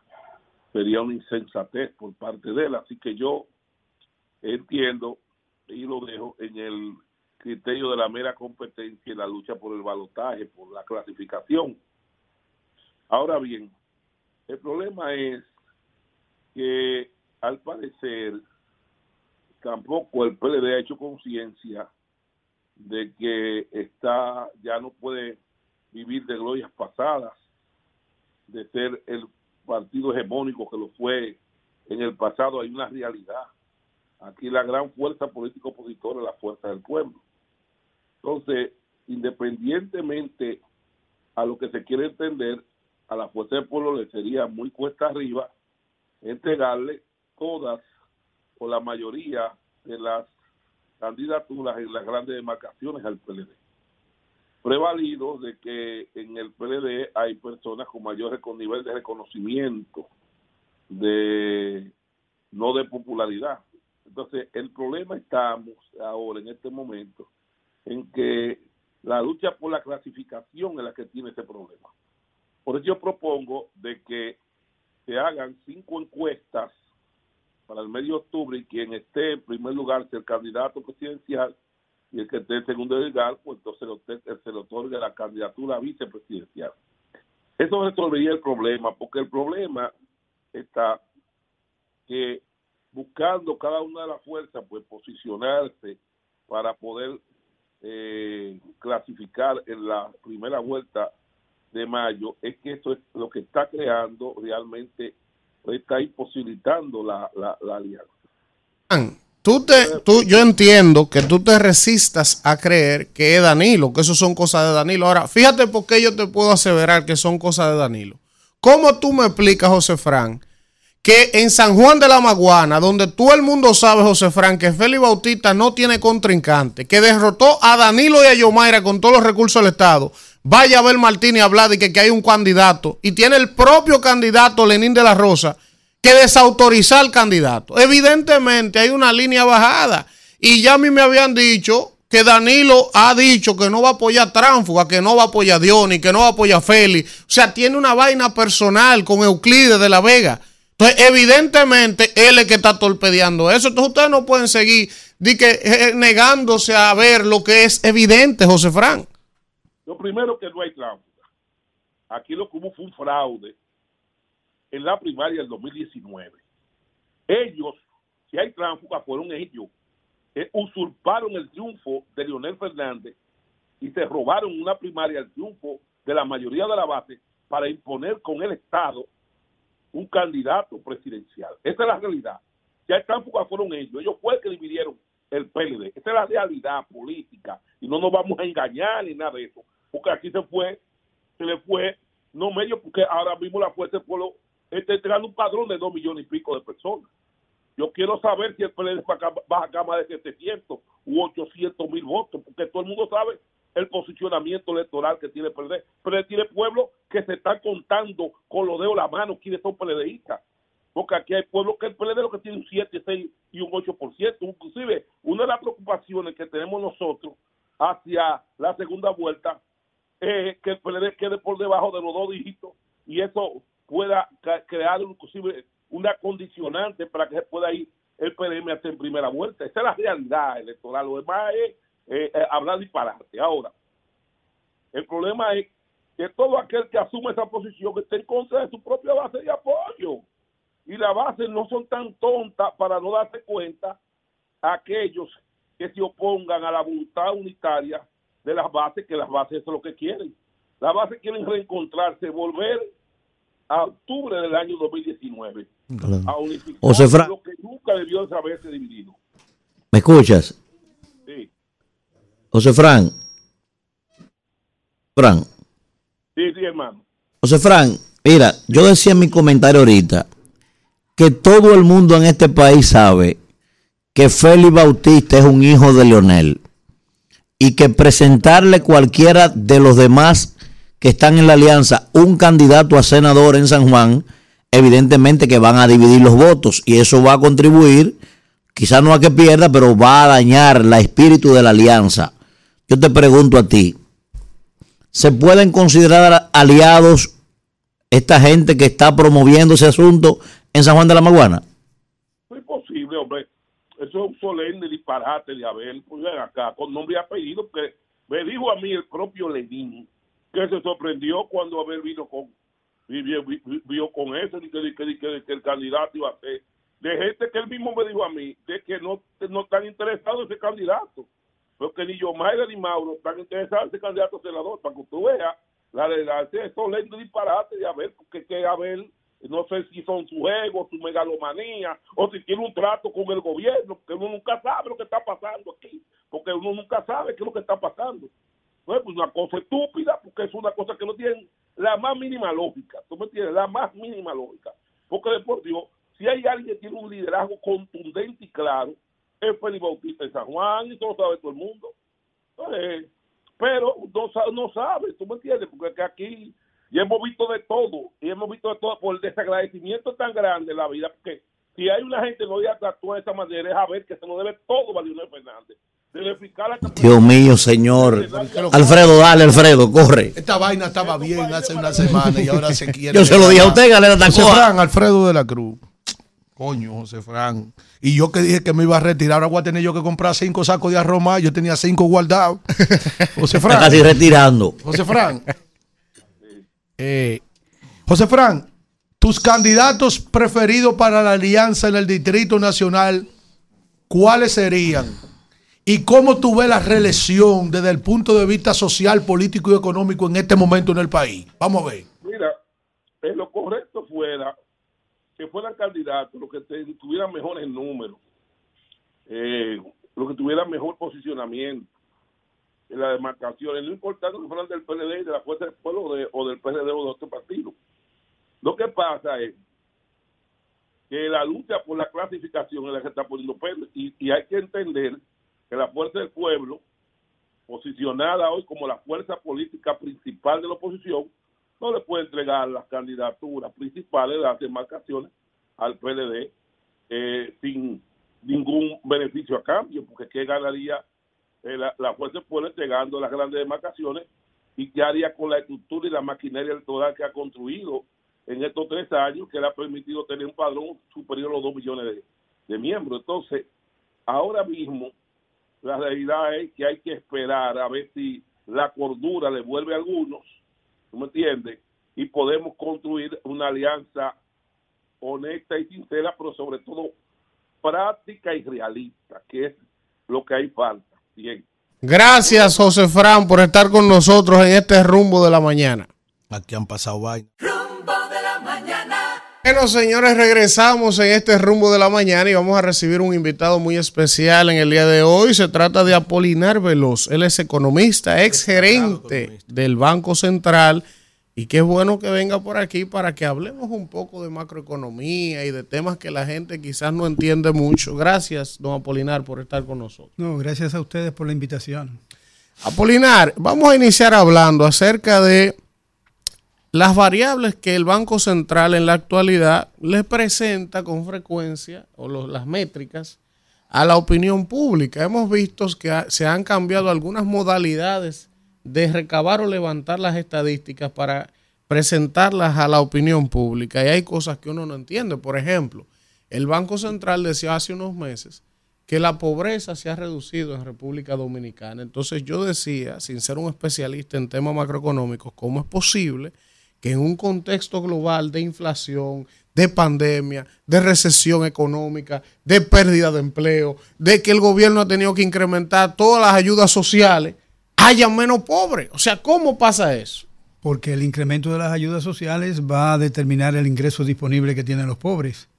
Y si además de eso tú le añades a eso que el que vive en una casita en el río se le asigna o se le imputa una renta y se le imputa también, por ejemplo, la remesa del exterior, va modificando el ingreso disponible y al final de cuentas, cuando tú dices que una persona pobre debe ganar al menos 3 dólares diarios, pues efectivamente con esas adiciones que se le hacen al ingreso de la gente, pues tú lo sacas de la pobreza, pero lo sacas es estadísticamente de la pobreza.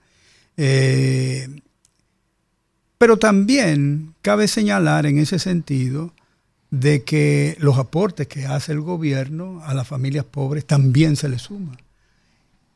Una, un país no es pobre cuando el ingreso que se recibe de la fuente principal de trabajo le da para vivir.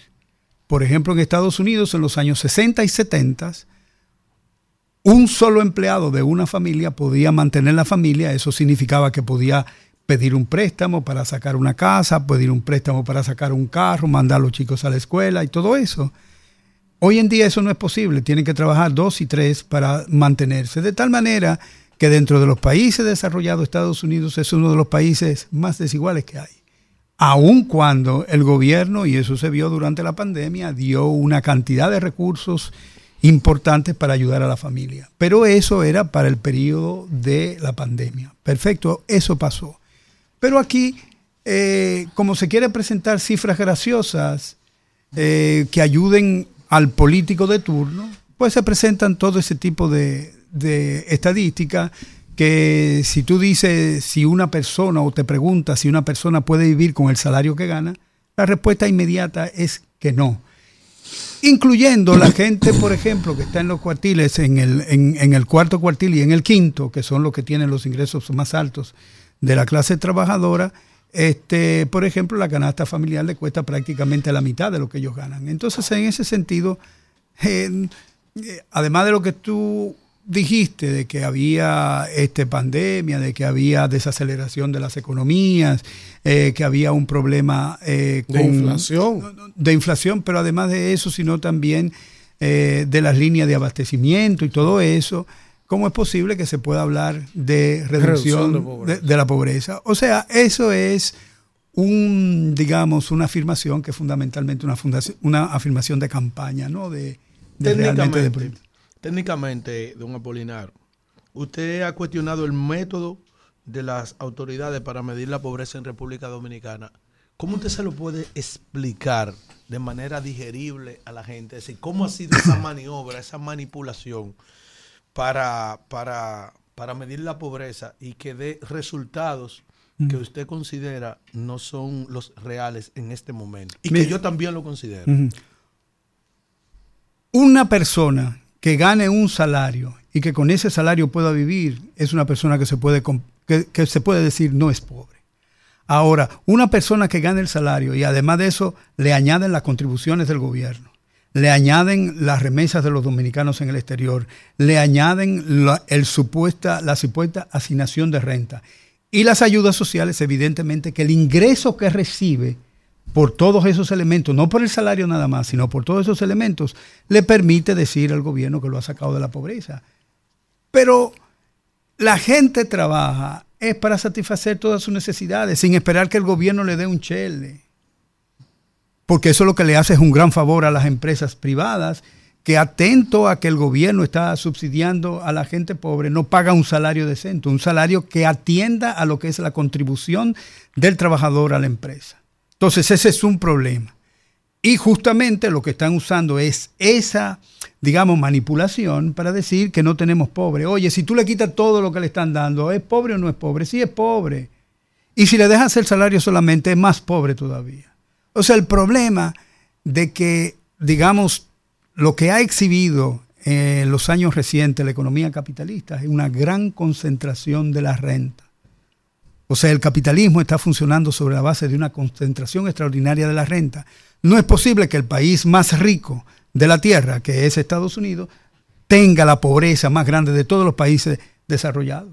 Entonces, es que el capitalismo no ayuda a salir de la pobreza, no, no ayuda, concentra. Y lo que está ocurriendo en el fundamento de todo es que la democracia, desde el punto de vista institucional, no está funcionando. ¿Por qué? Porque las elecciones se financian. ¿Quién lo financian? Los ricos. ¿Quiénes son los representantes en el Congreso? Los representantes de las familias más poderosas, los narcotraficantes y quiénes más, y los riferos. Es decir, que ninguno de esos grupos nos representan a nosotros en el Congreso. De tal manera que lo que se discute en el Congreso son los intereses de la gente que representan a grupos distintos de la sociedad, que no es el resto de la, población. Entonces, y, no solamente aquí, en Estados Unidos ocurre lo mismo también. Hay un libro que es de Robert Reich que se llama este, Salvando el Capitalismo, que justamente se refiere a todos esos temas. Que él decía cuando era ministro de Trabajo en el periodo de Clinton, que él hacía esfuerzos extraordinarios para pasar reformas que contribuían al bienestar de los trabajadores y resulta que los intereses privados le boicoteaban la medida.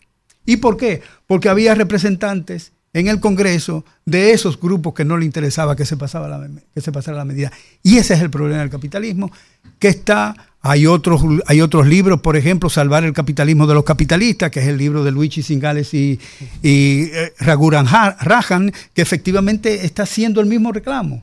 Pero no solamente eso, sino también Poder y Progreso, que hace poco se publicó eh, el libro de Deiron Acemoglu sobre lo que significa el poder en una economía capitalista. El poder no reside en las masas, eso es un cuento de camino. La gente vota por lo que le indican que vote, porque te compran el voto, porque te dan un picapollo, porque te dan 80 mil prebendas para que tú cambies la decisión de por quién tú vas a votar.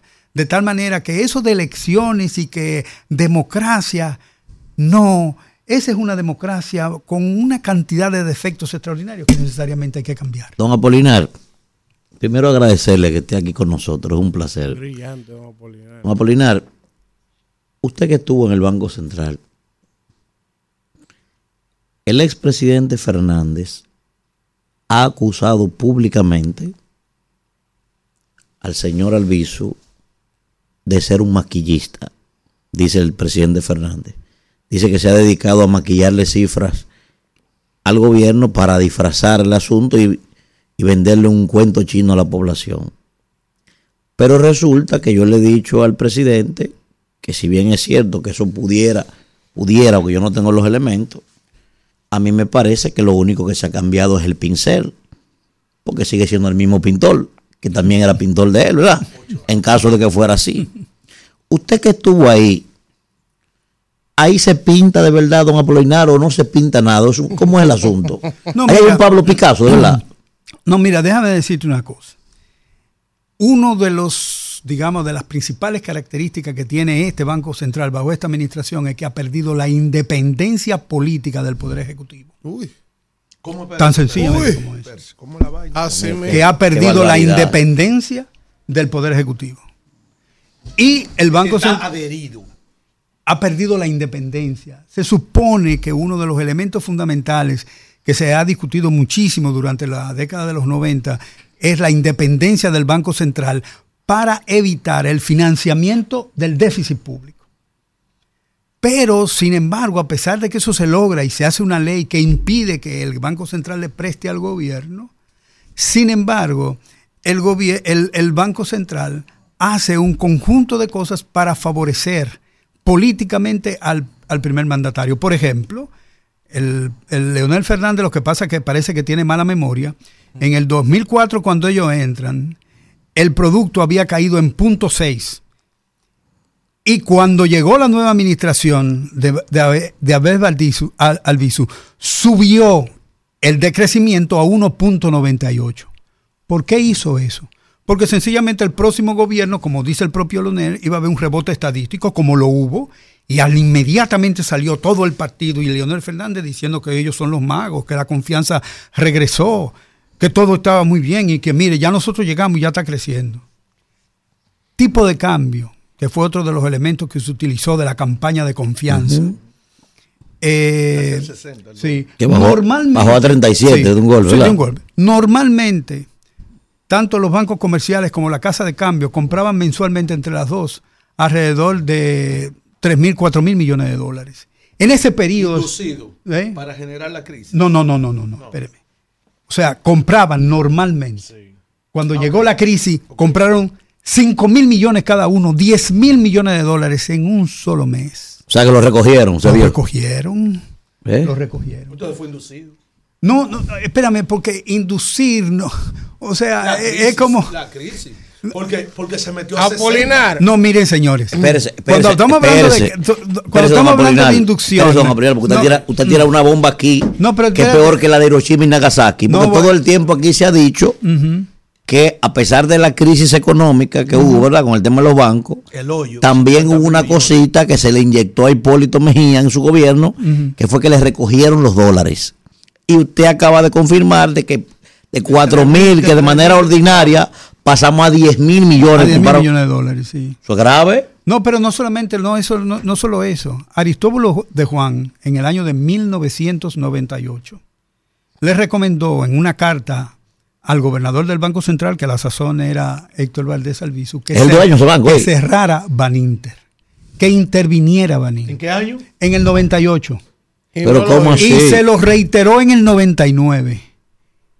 Y no hizo nada.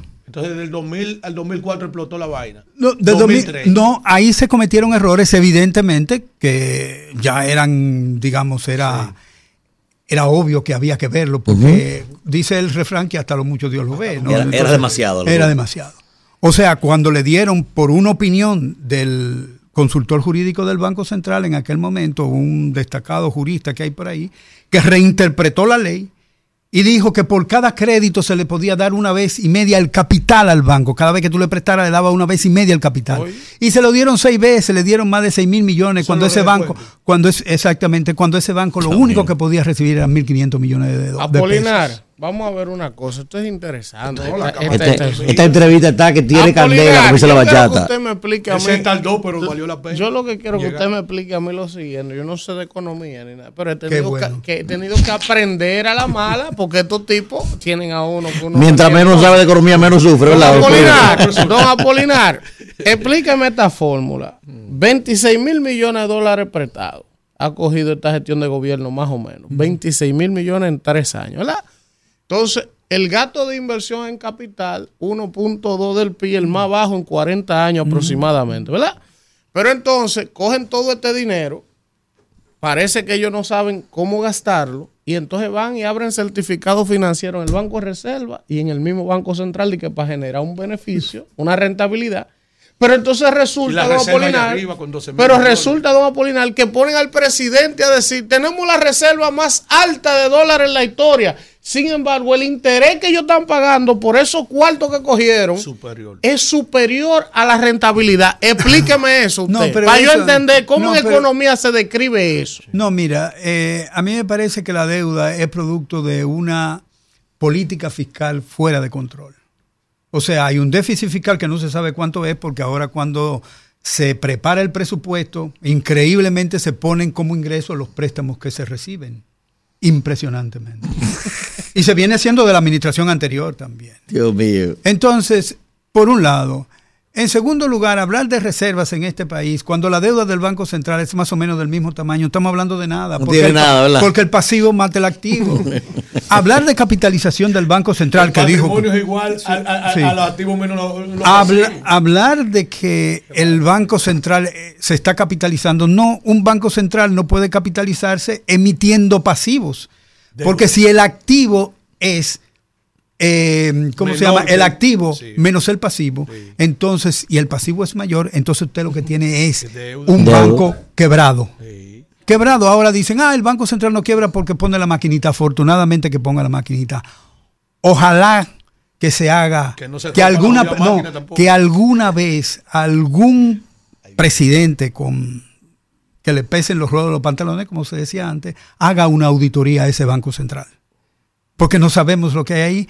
Las empresas auditoras que auditan el Banco Central son las mismas que retiraron la opinión del Banco Nacional de Crédito que quebró. O sea, me, me llevaron la carta retirando la opinión. ¿Quién fiscaliza el Banco Central? Ah, no. organismos internacionales, No, no, no, no, ahí no, no, eh, no, eh, Ahí está metido ahí dentro eh, el Fondo Monetario Internacional. No, el- vive siendo siempre digo, unos análisis. Pero es el mismo que presta. ¿Cómo es la vaina? Explique. No, no, no, no.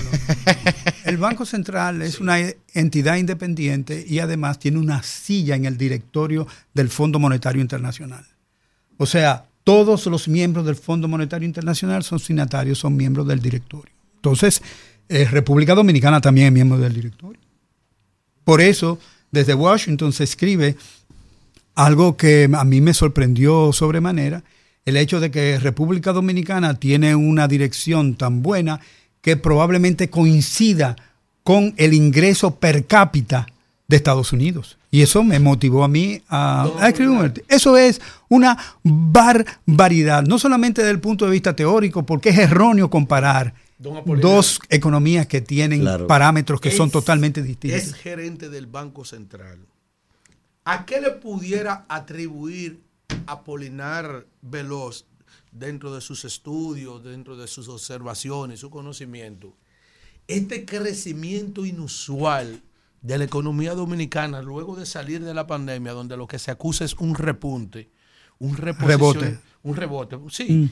Eh, este crecimiento eh, trimestral tan por debajo, por, de- por el orden del 1.3, 1.4, eh, ¿qué está pasando? Y se habla de una proyección anual, al, al año, al final, que no va a alcanzar ni siquiera el 4%. ¿Qué ve Apolinar? Ven acá, ¿y usted ha visto que cuando crece mucho la economía dominicana la gente se beneficia? No. Porque hemos tenido crecimiento y la misma pobreza ha seguido en Sí, el mismo lugar. sí, pero si no o sea, hay crecimiento, en, el, en el 98, Pero estos números están por debajo. en el 98, el 10% de la población tenía el 34% del producto. Después de todo el crecimiento, ahora sucede que ese mismo 10% tiene el 55%. Sí, pero don Apolinar, yo No del es- ingreso, del Ajá. producto. Porque si se mide con el ingreso, el ingreso de la República Dominicana es menor que el producto. Sí. Porque a eso hay que deducirle Sí, el déficit de la cuenta corriente. Pero, pero usted es brillante, pero vamos a ver Ujú. la pregunta del hermano. Si eso que usted dice, que es verdad, Ujú. duramos años y décadas creciendo al 7, concentrado al en- 6, sí. al 8, y eso no se redistribuye, eso era un grupito. Ahora, si en ese momento de bonanza y crecimiento no había redistribución, no. ¿qué pasa ahora? Que la economía está creciendo a un 1, entonces es peor. Exactamente. La brecha de la pobreza es mayor. Efectivamente. Entonces, Porque por antes esa, no era que no crecía, por esa- era que se quedaba concentrado en un pequeño grupo. Ahora la pregunta... No, no, no, sí. tú estás confundiendo dos cosas. Una cosa es la concentración y otra cosa es el crecimiento. O sea, el crecimiento, tú puedes tener crecimiento y eso no significa que haya este, redistribución del ingreso. No, yo- yo- la yo- redistribución del ingreso se da en, en- en la fábrica. Pero que, ¿por qué está creciendo tan bajita ahora la economía? Porque sencillamente todas las políticas que ha eh, implementado el Banco Central es para que la economía no crezca, porque lo que quiere es reducir la demanda para que no haya inflación, que es una interpretación errónea del problema de la inflación. O sea, ¿qué ha hecho? Ha aumentado la tasa de interés. La tasa de interés reduce el consumo, no solamente el consumo presente, porque al darte una tasa de interés, tú prefieres posponer, tú, tú prefieres posponer el consumo y además también lastima el consumo duradero, que es el financiamiento de carros, de casas, de neveras, etcétera. Entonces cae el consumo totalmente que es el 87% del producto. Y después también cae la inversión porque lastima el incremento de la tasa de interés de la inversión. Entonces, ahí está los dos elementos más importantes de la demanda efectiva, de la demanda agregada, que es aproximadamente el 92% del producto, que están cayendo. Don Apolinar. Entonces, Manuel, déjeme hacerle una No, última- espérese, Una no, última espérese, de mi espérese, parte. Usted le va a hacer espérese. la suya, la- pero pase la hace de No, no, es que espérese. este es vital, este es vital. Ok. Don Apolinar, entonces después de todo esto que hemos hablado aquí hoy, ¿cuándo tenemos nosotros los dominicanos que decir, bueno, ya hay problema? ¿Cuándo debemos preocuparnos? O si ya debemos estar cogiendo una maleta para arrancar. Comprar cinco sacos de Roma. no, pero No, no, dígame la verdad, o sea, la realidad, el nivel de endeudamiento, la capacidad de pago, las recaudaciones bajitas, la inflación La altísima, la inversión en el suelo. ¿Cuándo un, un clase media dominicano debe decir, bueno, ya esto va rumbo a Venezuela, por ejemplo? Mira, eh, lo que una de las labores más importantes que ha hecho este ministro de Hacienda ha sido posponer pagos de intereses a través de renegociación de deuda. De tal manera que el futuro no va a ser mejor, el futuro se va a enfrentar a altos pagos de servicio de la deuda. ¿Qué ha estado haciendo la República Dominicana para pagar? Sencillamente endeudarse y con el endeudamiento paga los intereses. Es decir, eso es lo que se llamaba en el lenguaje financiero un juego de Ponzi. Es decir, cojo prestado, tengo dos tarjetas, cojo prestado de uno para pagar la otra. Llega un momento O sea, tú que no el que pagar se pueda de- ahí que se vaya, don No, todavía no. Yo creo que los No, dominicanos... lo que yo quiero que usted me diga para yo saber cuándo es que Pero tengo que entonces, arrancar. entonces, ¿quiénes son los que van a liderar el proceso de ¿El qué? cambio? Después que los otros se comían el corte de churraco y de, y de filete, tengo yo que venir a comerme los huesos. Bueno, eso es lo que queda. Don Apolinar. Mire, don Apolinar. No se jodió. Despegado perro viralata en los barrios es la cosa más difícil que hay. ¿Cómo es? Casi no lo entendí. Despegado perro Dos perros viralata, le echan, le agua fría, le dan con palo de Le echan escoba, arena. le echan, le hacen de todo y esos perros pegados. Señor, pero es Apolinar. Desenrólleme todo perro que le voy a presentar. Mira la eminencia que tiene. Para que él entienda lo que estoy diciendo. Espera, porque yo no. Es que tengo un lío, tengo un bollito de hilo enrollado, no lo, no, no lo sé desenrollar. barbaridad. Es que aproveché esta eminencia. Don Apolinar, mire esto. Primero, hubo un aumento de salario aquí general en el, en el sector no que no pasó de 900 pesos. Escuche bien. Ahí fue que llegó, creo que como mucho. Segundo, la inflación disparó los productos de, de la canasta básica casi en un 30%. La propia pandemia disparó los pasajes, que significa el 30% del salario de la gente, lo disparó de 25 a 35 billetes, los carritos, y algunos hasta más. ¿Eh? Encima de eso, encima de eso, un grupo de gente lo que hizo fue que perdió su empleo porque las empresas hicieron una conversión, ¿verdad? Se digitalizaron, aprovecharon la coyuntura, unos redujeron personal y otros no volvieron nunca. Y muchos negocios quebraron y no volvieron, empresas también. Oiga bien, encima de eso cogimos nosotros 26 mil millones de dólares prestados y los gastos de capital, ¿verdad? No hubo milagro keynesiano, no hubo eso, no hubo esa inversión. ¿Cómo fue que bajamos 2.1 la reducción de la pobreza? Si todos esos fenómenos se dieron, Ya él te explicó. desembólleme ese rollito porque yo no lo entiendo, Ya la verdad. Es pero que yo no sé de eso, deje escuchar al maestro. Pero espérese. que él lo dijo. ¿Cómo lo se, estaba da ese. ¿Cómo se da ese milagro? Mira, eh, la diferencia entre la productividad del trabajador, que es lo que se toma en consideración para pagarle su salario, en República Dominicana, medido por el Fondo Monetario Internacional, tiene una diferencia de 75%. Ay, Dios mío. Es decir, que lo que aporta el trabajador en términos de bienes que produce es 75% mayor que el salario que recibe. Aquí somos neoliberales, todos los gobiernos han sido el de Leonel neoliberal, eh, este neo- neoliberal, pero no, no quieren cumplir una de las condiciones de equilibrio que normalmente los neoliberales manejan, que es que el salario real sea igual a la productividad marginal del trabajo. Que suban los, que suban los salarios. ¿Por qué? ¿Por qué hay tanta migración de gente para afuera? Porque el salario no rinde. Solamente migran los que tienen un salario mucho menor a este país que los que reciben en sus países. Entonces, aquí tenemos un problema de distribución del ingreso fuerte. Y que no nos damos cuenta que, por ejemplo, los neoliberales dicen, vamos a quitar el gobierno, hay que reducir el gobierno, pero el gobierno hace que es el que hace las leyes para que tú te beneficies, es el que hace las APPs, el que hace los fideicomisos, el que hace las leyes para que se beneficien eh, el sector La AFP, turismo. la AFP. Eh, eh, exactamente. Apolinar. Entonces, Apolinar. ¿cómo, cómo, cómo es Apolinar. posible que pidan eso? Tú Apolinar, aquí. yo quiero en nombre Dios del mío. equipo y de la audiencia agradecerle por esta entrevista. Yo creo que esta entrevista debieran ponerla en las universidades de economía, en los barrios, en los callejones, esto, porque esto es una opinión de Tú una ves- persona que no tiene Tú simpatía ves lo diferente política, que es analizar la economía cuando no hay compromiso que político. no tiene simpatía política, eso no abunda. ¿Eh? Este hombre ha sido franco, ha hecho la crítica al sistema, a todos los partidos, a todo el mundo, pero ya ustedes más o menos entienden en la trampa que nosotros estamos Cinco sacos de metidos. más voy a comprar. Mire, Apolinar, Apolinar. finalmente, la, la opinión desde el punto de vista económico de la situación fronteriza. ¿Cuál es el impacto para que la gente sepa gente del diariamente se- van a cuánto se maneja en esa frontera de intercambio mira, comercial? Yo no soy un experto eh, en Haití, eh, tampoco en asuntos fronterizos, ni tampoco en acuerdos internacionales entre República Dominicana y Pero la economía. la Yo lo único que puedo decir es que la frontera es un negocio. Es un negocio la parturienta, es un negocio lo que entran, es un negocio lo que salen. Y visto desde esa, desde esa perspectiva, yo creo que hay poco que hacer si el gobierno no quiere terminar con ese negocio.